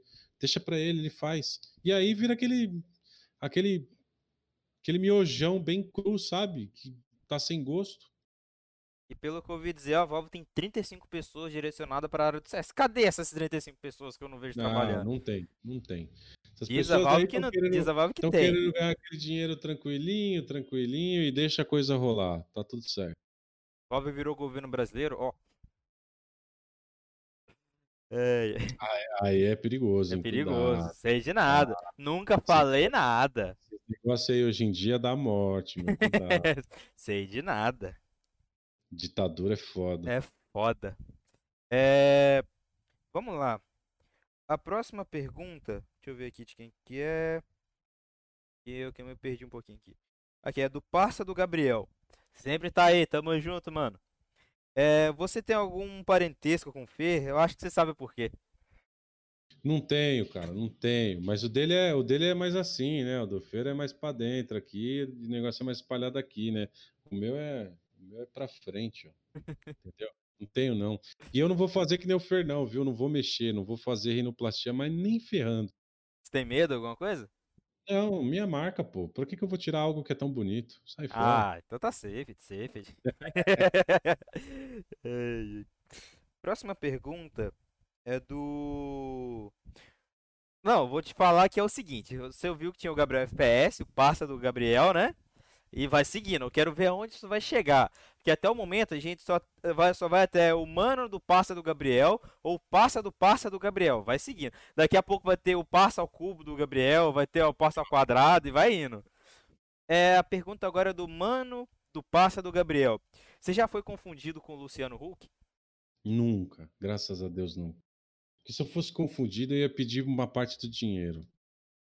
Ah, se eu tivesse metade da grana dele, nem metade, um terço, tava bom, um quarto, já tava ótimo, já, já tava feliz da vida. Queria eu ter também, porra, ia ser uma puta da vida boa, né? Nossa senhora. É, é. A próxima pergunta é da Aliana Sex Shop. Olha os caras, bicho, olha esses nomes. Que isso. Vou, posso mandar um abraço pra Lia, que tá aí? Pode, pode. pode um negócio, a gente, às vezes na transmissão, a gente não espera, mas a gente encontra pessoas de coração gigantesco. A Lia é uma dessas pessoas. A gente, toda vez que apareceu na Gaules TV, desde quando a gente fez o primeiro jogo da PEN lá em janeiro, a Lia toda vez estava lá fazendo a divulgação da nossa rede social, conversando com a galera, falando como é que funcionava o esquema, mais ou menos. Ou tem pessoa que às vezes divulgava a live ela falava, pô, fulano, pera aí, não é assim, fala para os caras, marca os caras no Twitter, no Instagram que eles divulgam o trabalho de vocês e tal. Então, Lia, beijão para você, viu? Tamo junto. Obrigado por toda a força que você dá aí pra gente nas transmissões. Humilde. Segue lá, segue lá, irmão. Segue humilde, lá, Humilde, humilde. É, a pergunta dela, ela tá perguntando se você venderia pack do pé. Não, não, não. Pack do nariz talvez, mas pack do pé nunca. Pack ah, do pé. Só do nariz. Esquece. Só do, do, nariz, sim, né? Da, Marca registrada, né? Tanto, a galera gosta tanto do nariz, então mandaria assim do nariz. Claro, né? Fazendo aquela bela depilação, né? Aquele trabalho, né? É. Aquele trabalho, passando um pozinho aqui, outra ali para deixar num ângulo perfeito, aquele negocinho e tal. Vamos lá. o primo do Aleph, é, você já teve algum, ah, você já teve algum jogo que você não queria comentar? Não, não, não, é difícil. É difícil isso acontecer. Mas assim, já teve jogo que eu não quis comentar, sim, mas foi por uma questão. É, como é que eu posso dizer? Da melhor maneira, foi uma questão ética, para não ter treta. Sim. Então teve, teve um jogo que eu falei, eu não, eu prefiro não fazer esse tipo de jogo aqui, porque eu tenho. Eu tenho uma. Eu acho que vai dar, vai dar BO se eu fizer. Entendi.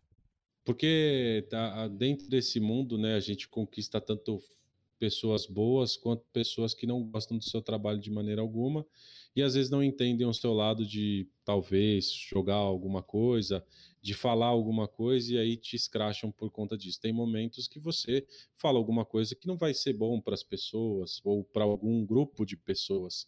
Sim. Já para outro grupo vai fazer muito sentido. Então, nesse dia aí que eu estava eu tava pronto para preste para comentar, é, a gente estava fazendo uma escala lá e falaram: Ó, oh, você vai fazer esse jogo. Eu falei: esse jogo eu não faço. Com fulano dentro do servidor eu não vou fazer. Tá para não ter treta com ele, vai que eu falo alguma coisa dele, né? E aí pra depois vai mal, ter aquela né? É. cobrança, é. vai ter aquele negócio, ah, me falou porque tem treta comigo, então é difícil, é difícil, mas foi foi uma foi uma liga menor que eu não eu preferi não fazer. Mas é muito muito raro. Deu falar assim, não, não quero comentar, é quase que impossível. Entendi. É... A próxima pergunta é do Léo Vasque de novo. Existe. Como alguém que quer entrar nesse mundo consegue os primeiros trabalhos? No caso, ele colocou jobs, mas. Entendeu? Não, sem, sem problema. Como, como consegue? Uhum. É difícil. É difícil. Eu tive, uma, eu tive um anjo, né? Eu, assim como eu falei no começo da transmissão, eu tive um anjo chamado Babi Miqueleto que me deu uma baita possibilidade e me deu abertura de portas que eu nunca imaginei ter na vida. Mas se você quer alguma coisa, pega as ligas menores da GC, que agora é Liga C e B, paga ali a Premium, tem que ter investimento sim, e faz um trabalho de casting. E aí, dentro desse seu trabalho de casting, daquilo que você consegue atingir, você vai conseguir fazer esse trabalho. É, tem alguns exemplos de. Uh, tem o Atomic, o Atomic, etc. É Atomic ETC ele faz muito jogo de DreamHack e Qualify. Ele faz muito jogo disso, porque ele consegue o link da, das, das partidas pela Leceia e aí ele vai fazendo na live dele. Ele faz na própria live dele. É um cara excepcional, um narrador muito bom, muito bom mesmo. Mas assim, ah, eu quero comentar, acho um cara que queira narrar e um cara que tem um PC bom para poder tancar uma transmissão e aí vai fazendo. Uma hora aparece. Se você faz um bom trabalho, se você consegue assistir a sua transmissão depois, você consegue ver a VOD e falar gostei disso daqui, aí você pode continuar porque você está no caminho certo. Uma hora alguém vai te chamar, uma hora você vai aparecer em algum cenário aí, você aparece. Persista. É, a próxima pergunta é do Luquinhas aqui da equipe. É, como que faz para mandar um currículo de narrador? E comentarista, né? Vamos expandir um pouco. Uh, tenta pegar as referências que você tem, tenta contato com essas referências, pega as empresas, por exemplo, tem, a gente tem a Omelete, tem a BBL, tem a BTS, você pode fazer aí o envio do, do currículo. Você pode também tentar conversar com os próprios casters. Ali talvez você consiga alguma coisa para, pô, eu quero começar, como é que eu faço? Às vezes a pessoa tem um projeto, assim como a Babi tem, ela tem um projeto para indicar novas pessoas. Não sei se ela ainda tem vaga, mas salvo engano, a última vez que eu me lembro da última atualização, que a Babi é, é mãezona mesmo. Ela tem um coração gigantesco. Ela, ela tinha fechado, mas não sei se ela vai ter novas turmas. E ela faz, tipo, de graça a coisa. Ela ensina de graça, passa o conhecimento dela de graça. Às vezes você vai achar um outro caster que também possa te passar esse conhecimento. Eu lá atrás, no CS 1.6, eu tive um puta aprendizado com Savão, com Savage. E aí, no, no CSGO, a Babi me deu uma base que, que eu precisava mesmo pro CSGO. Foi ela que me deu. Então, às vezes você vai ter pessoas na vida que vão se tornar seu anjo e essas pessoas vão te dar o caminho. Então, busque, corra atrás das suas referências e, e não desista do sonho. Eu desisti uma vez, demorei oito anos para acordar de novo e tô aí. Humilde, humilde. É... Deixa eu ver aqui. É a... Acho que é a última pergunta é da Goiaba Safada. Nick interessante, viu? Né? Exótico, tem... no mínimo, né? Exótico a galera tem uma, tem uma criatividade incrível, né? É, é. A gente vê uns nomes, às vezes, que, por exemplo, esse nome aí eu não poderia falar, eu poderia falar goiaba.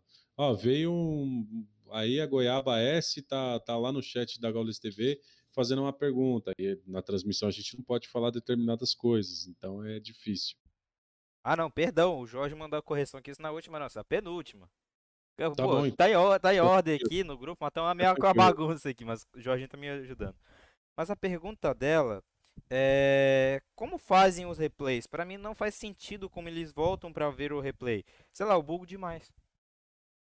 Como é que faz para fazer um replay? É um é. programa, tem um programa aí que é um programa mais completo, dá para você fazer pelo OBS também, e aí você consegue gravar ao vivo. Então tá rolando a jogada, você percebeu que a jogada foi muito boa, e aí tem tem como você programar para gravar os últimos 10 segundos para cá, até esse exato momento. Aí você vai e grava aquilo, salva aquilo, fica uma imagem selecionada. Depois você pode editar essa imagem ao vivo mesmo, é, ali dentro do programa você consegue editar essa imagem, cortar ela mais, abrir, expandir ela um pouco mais. É feito isso daí é, é bem é bem da hora, é bem bacana de fazer. Caralho, bem completo então. Dá para fazer no OBS, dá para fazer no OBS. O OBS tem como trabalhar com replay. Humilde, humilde. É, agora, agora sim, a última pergunta para a gente passar para as considerações ah. é do Raya Corp. É, qual que são os top 5 jogadores BR de CS? BR? É. Difícil, né? Primeiro professor, não tem nem o que falar. Professor disparado, primeiro. Uh, vou colocar do cenário atual. Vou colocar do cenário atual. Professor Yuri. Yuri tem uma linha constante muito boa, desde o ano passado com uma linha constante excepcional e esse ano está entrando de, de, cabeça ali no, nos tops. Uh, quem mais? Putz, aí vocês me pegam. Jogador BR, é que tem muito cara, tem, tem muito, muito nome. Gosto do jogo do, do Tatazin. Gosto muito do jogo do Tatazinho. É um moleque que não é aquele jogador de top frag, mas é um cara que ele sabe trabalhar muito bem em prol da equipe. Gosto muito do trabalho dele. Acho ele um cara excepcional jogando. Acho ele um, um cara que é, onde que o time que ele pisa dá certo. É, Para mim é o cara que, que onde ele pisa dá certo demais. Ah, gosto tanto é que ele entrou na, na Paquetá esse ano e a Paquetá esse ano começou, né, daquele jeito, né? Sim. Uh, que mais? Falta dois. Falta dois. É difícil. Deu falar. Coldzera, não tem nem o que falar. Coldzera tá por ali. Eu acho que um cara que sai da, sai da terra dele ali e vai para um, um lugar que ele tá desconhecido, ele é ou ele é desconhecido ali da região, para desempenhar o jogo do CS é uma paixão gigantesca. Acho que vale a pena colocar o nome dele. E colocar um. Vou colocar um cara que talvez ninguém ninguém colocaria. Colocaria o Taco. Taquinho por último? É, não, não, isso daí eu colocaria o professor como primeiro. O resto aí vocês definem não, a ordem. Não, não ordem, tipo, falo por último assim, última menção. É, é seria a última menção, pelo trabalho que ele pode fazer e desenvolver dentro da Godsend. Eu acho que é um cara que tem muito a desenvolver e a empenhar dentro do CS e a evoluir a equipe. Porque a visão dele de jogo eu gosto muito, é uma visão que eu tinha antigamente no ponto 6. Eu falava para os caras, eu não tô nem aí se eu vou entrar no bomb ou vou morrer. Eu quero que dá informação para vocês, da onde os caras estão e o que, que vocês vão fazer cada um. Eu sempre fazia muito isso. E eu acho que é um cara que dentro do CSGO pode fazer isso de maneira exemplar. Ele já provou para a gente uma vez. Não seria difícil ele provar a segunda vez e com um time que ele está carregando. Entendeu? É até que é a própria premissa do Taco, né? Quando ele falou, cara, quando eu entrei lá na LG, ou na própria Golden Chance mesmo, lá quando a gente tava tentando pegar, eu cheguei pros caras e falei, mano, ó, o que, que vocês precisam de mim pro jogo e o que vocês precisar eu vou fazer. Mano, você vai ter que ser entre, você vai ter que ser o cara que você vai se ferrar lá, você vai morrer, mas é o cara que vai abrir o bombe. É o cara que vai defender uh, com o seu corpo pra gente entrar dentro do bombe e poder alastrar lá dentro. E o cara falou, mano, tá pra mim. Exatamente. E aí eu acho que é, é dentro disso que ele pode que ele pode performar. O professor não tem nem o que falar. O Exatamente. professor é. O Falenzão é, é foda. O Falenzão é foda. A capacidade de, de raciocínio dele e a capacidade de desenvoltura dele em, em qualquer line que ele entrar hoje é excepcional. Uh, Coldzera, ele pode ainda performar muito bem com essa nova line da, da FaZe, aproveitando a, a, capacidade que tem o Kerrigan como IGL e a capacidade que tem do outro lado, do outro bomb, né? Que ele joga sempre no bomb mais fechado, a capacidade que tem o Twists.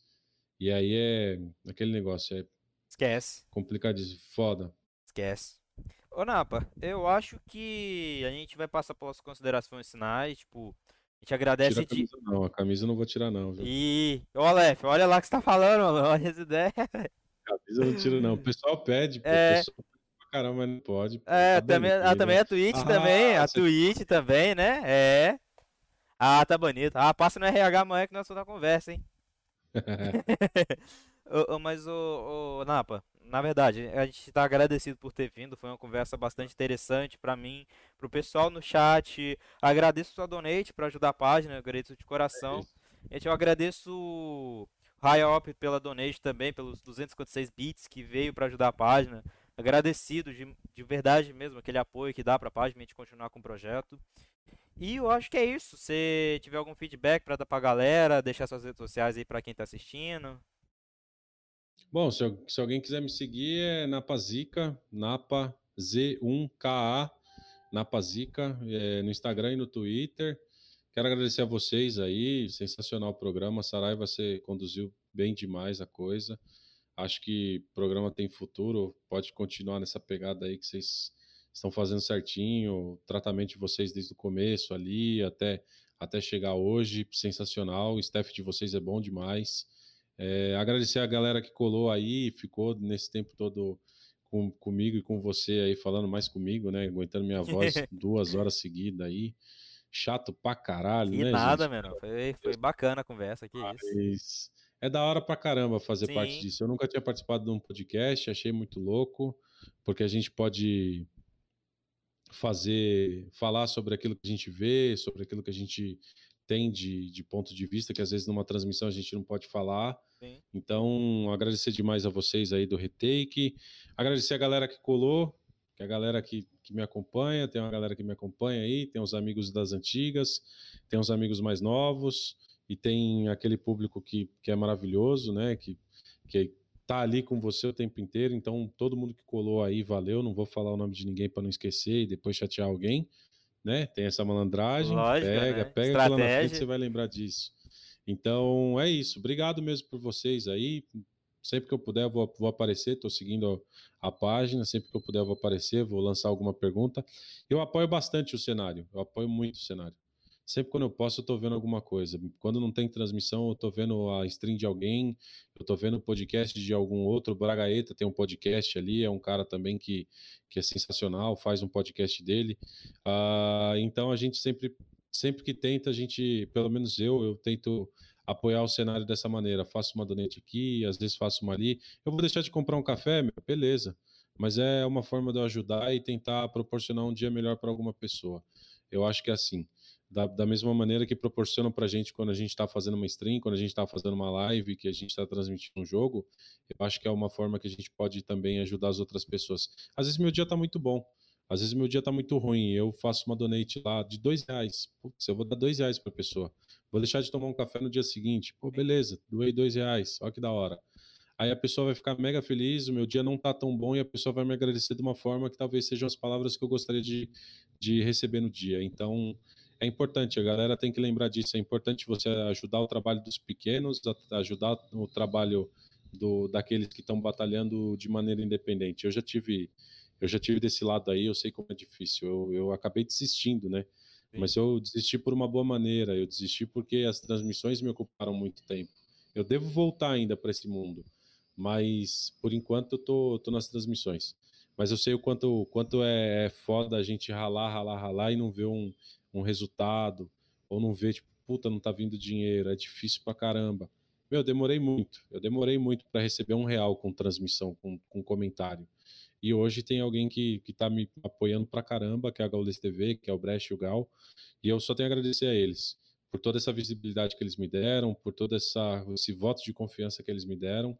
E claro, eu não posso deixar de esquecer ao Lele, a Babi, aos meus amigos pessoais que estão sempre ali acreditando e votando tipo, vai, segue, continua, você é bom nisso, faz, faz porque você precisa continuar dentro desse meio, você tem muito a agregar. Então é isso. Valeu todo mundo que está aí, obrigado para quem aguentou até agora. Eu sei que os ouvidos de vocês estão doendo. E valeu, tamo junto. Vou mandar os coraçõezinhos, só que eu tenho que tirar o, o dedo do microfone aqui. tamo junto, rapaziada. Eu vou finalizar por aqui. É, sabadão, muito provavelmente a gente vai vir. A gente tá acertando as coisinhas, então não vou explanar o convidado ainda. Vai sair a, a divulgação na página, como sempre saiu. E eu acho que é isso. A gente vai se ver em breve. Tamo junto. Agradeço novamente o Nabo por ter aceito o convite. Gente espero que possa fazer mais um episódio, porque eu acho que ainda tem muita coisa ah, que a gente possa conversar. Tipo, precisando é só chamar. Que humilde, isso. irmão. Tamo junto, tamo junto. E, Valeu, rapaz... mano. Obrigado. E rapaziada, tamo junto, velho. Tamo junto. O que precisar da gente é nós e.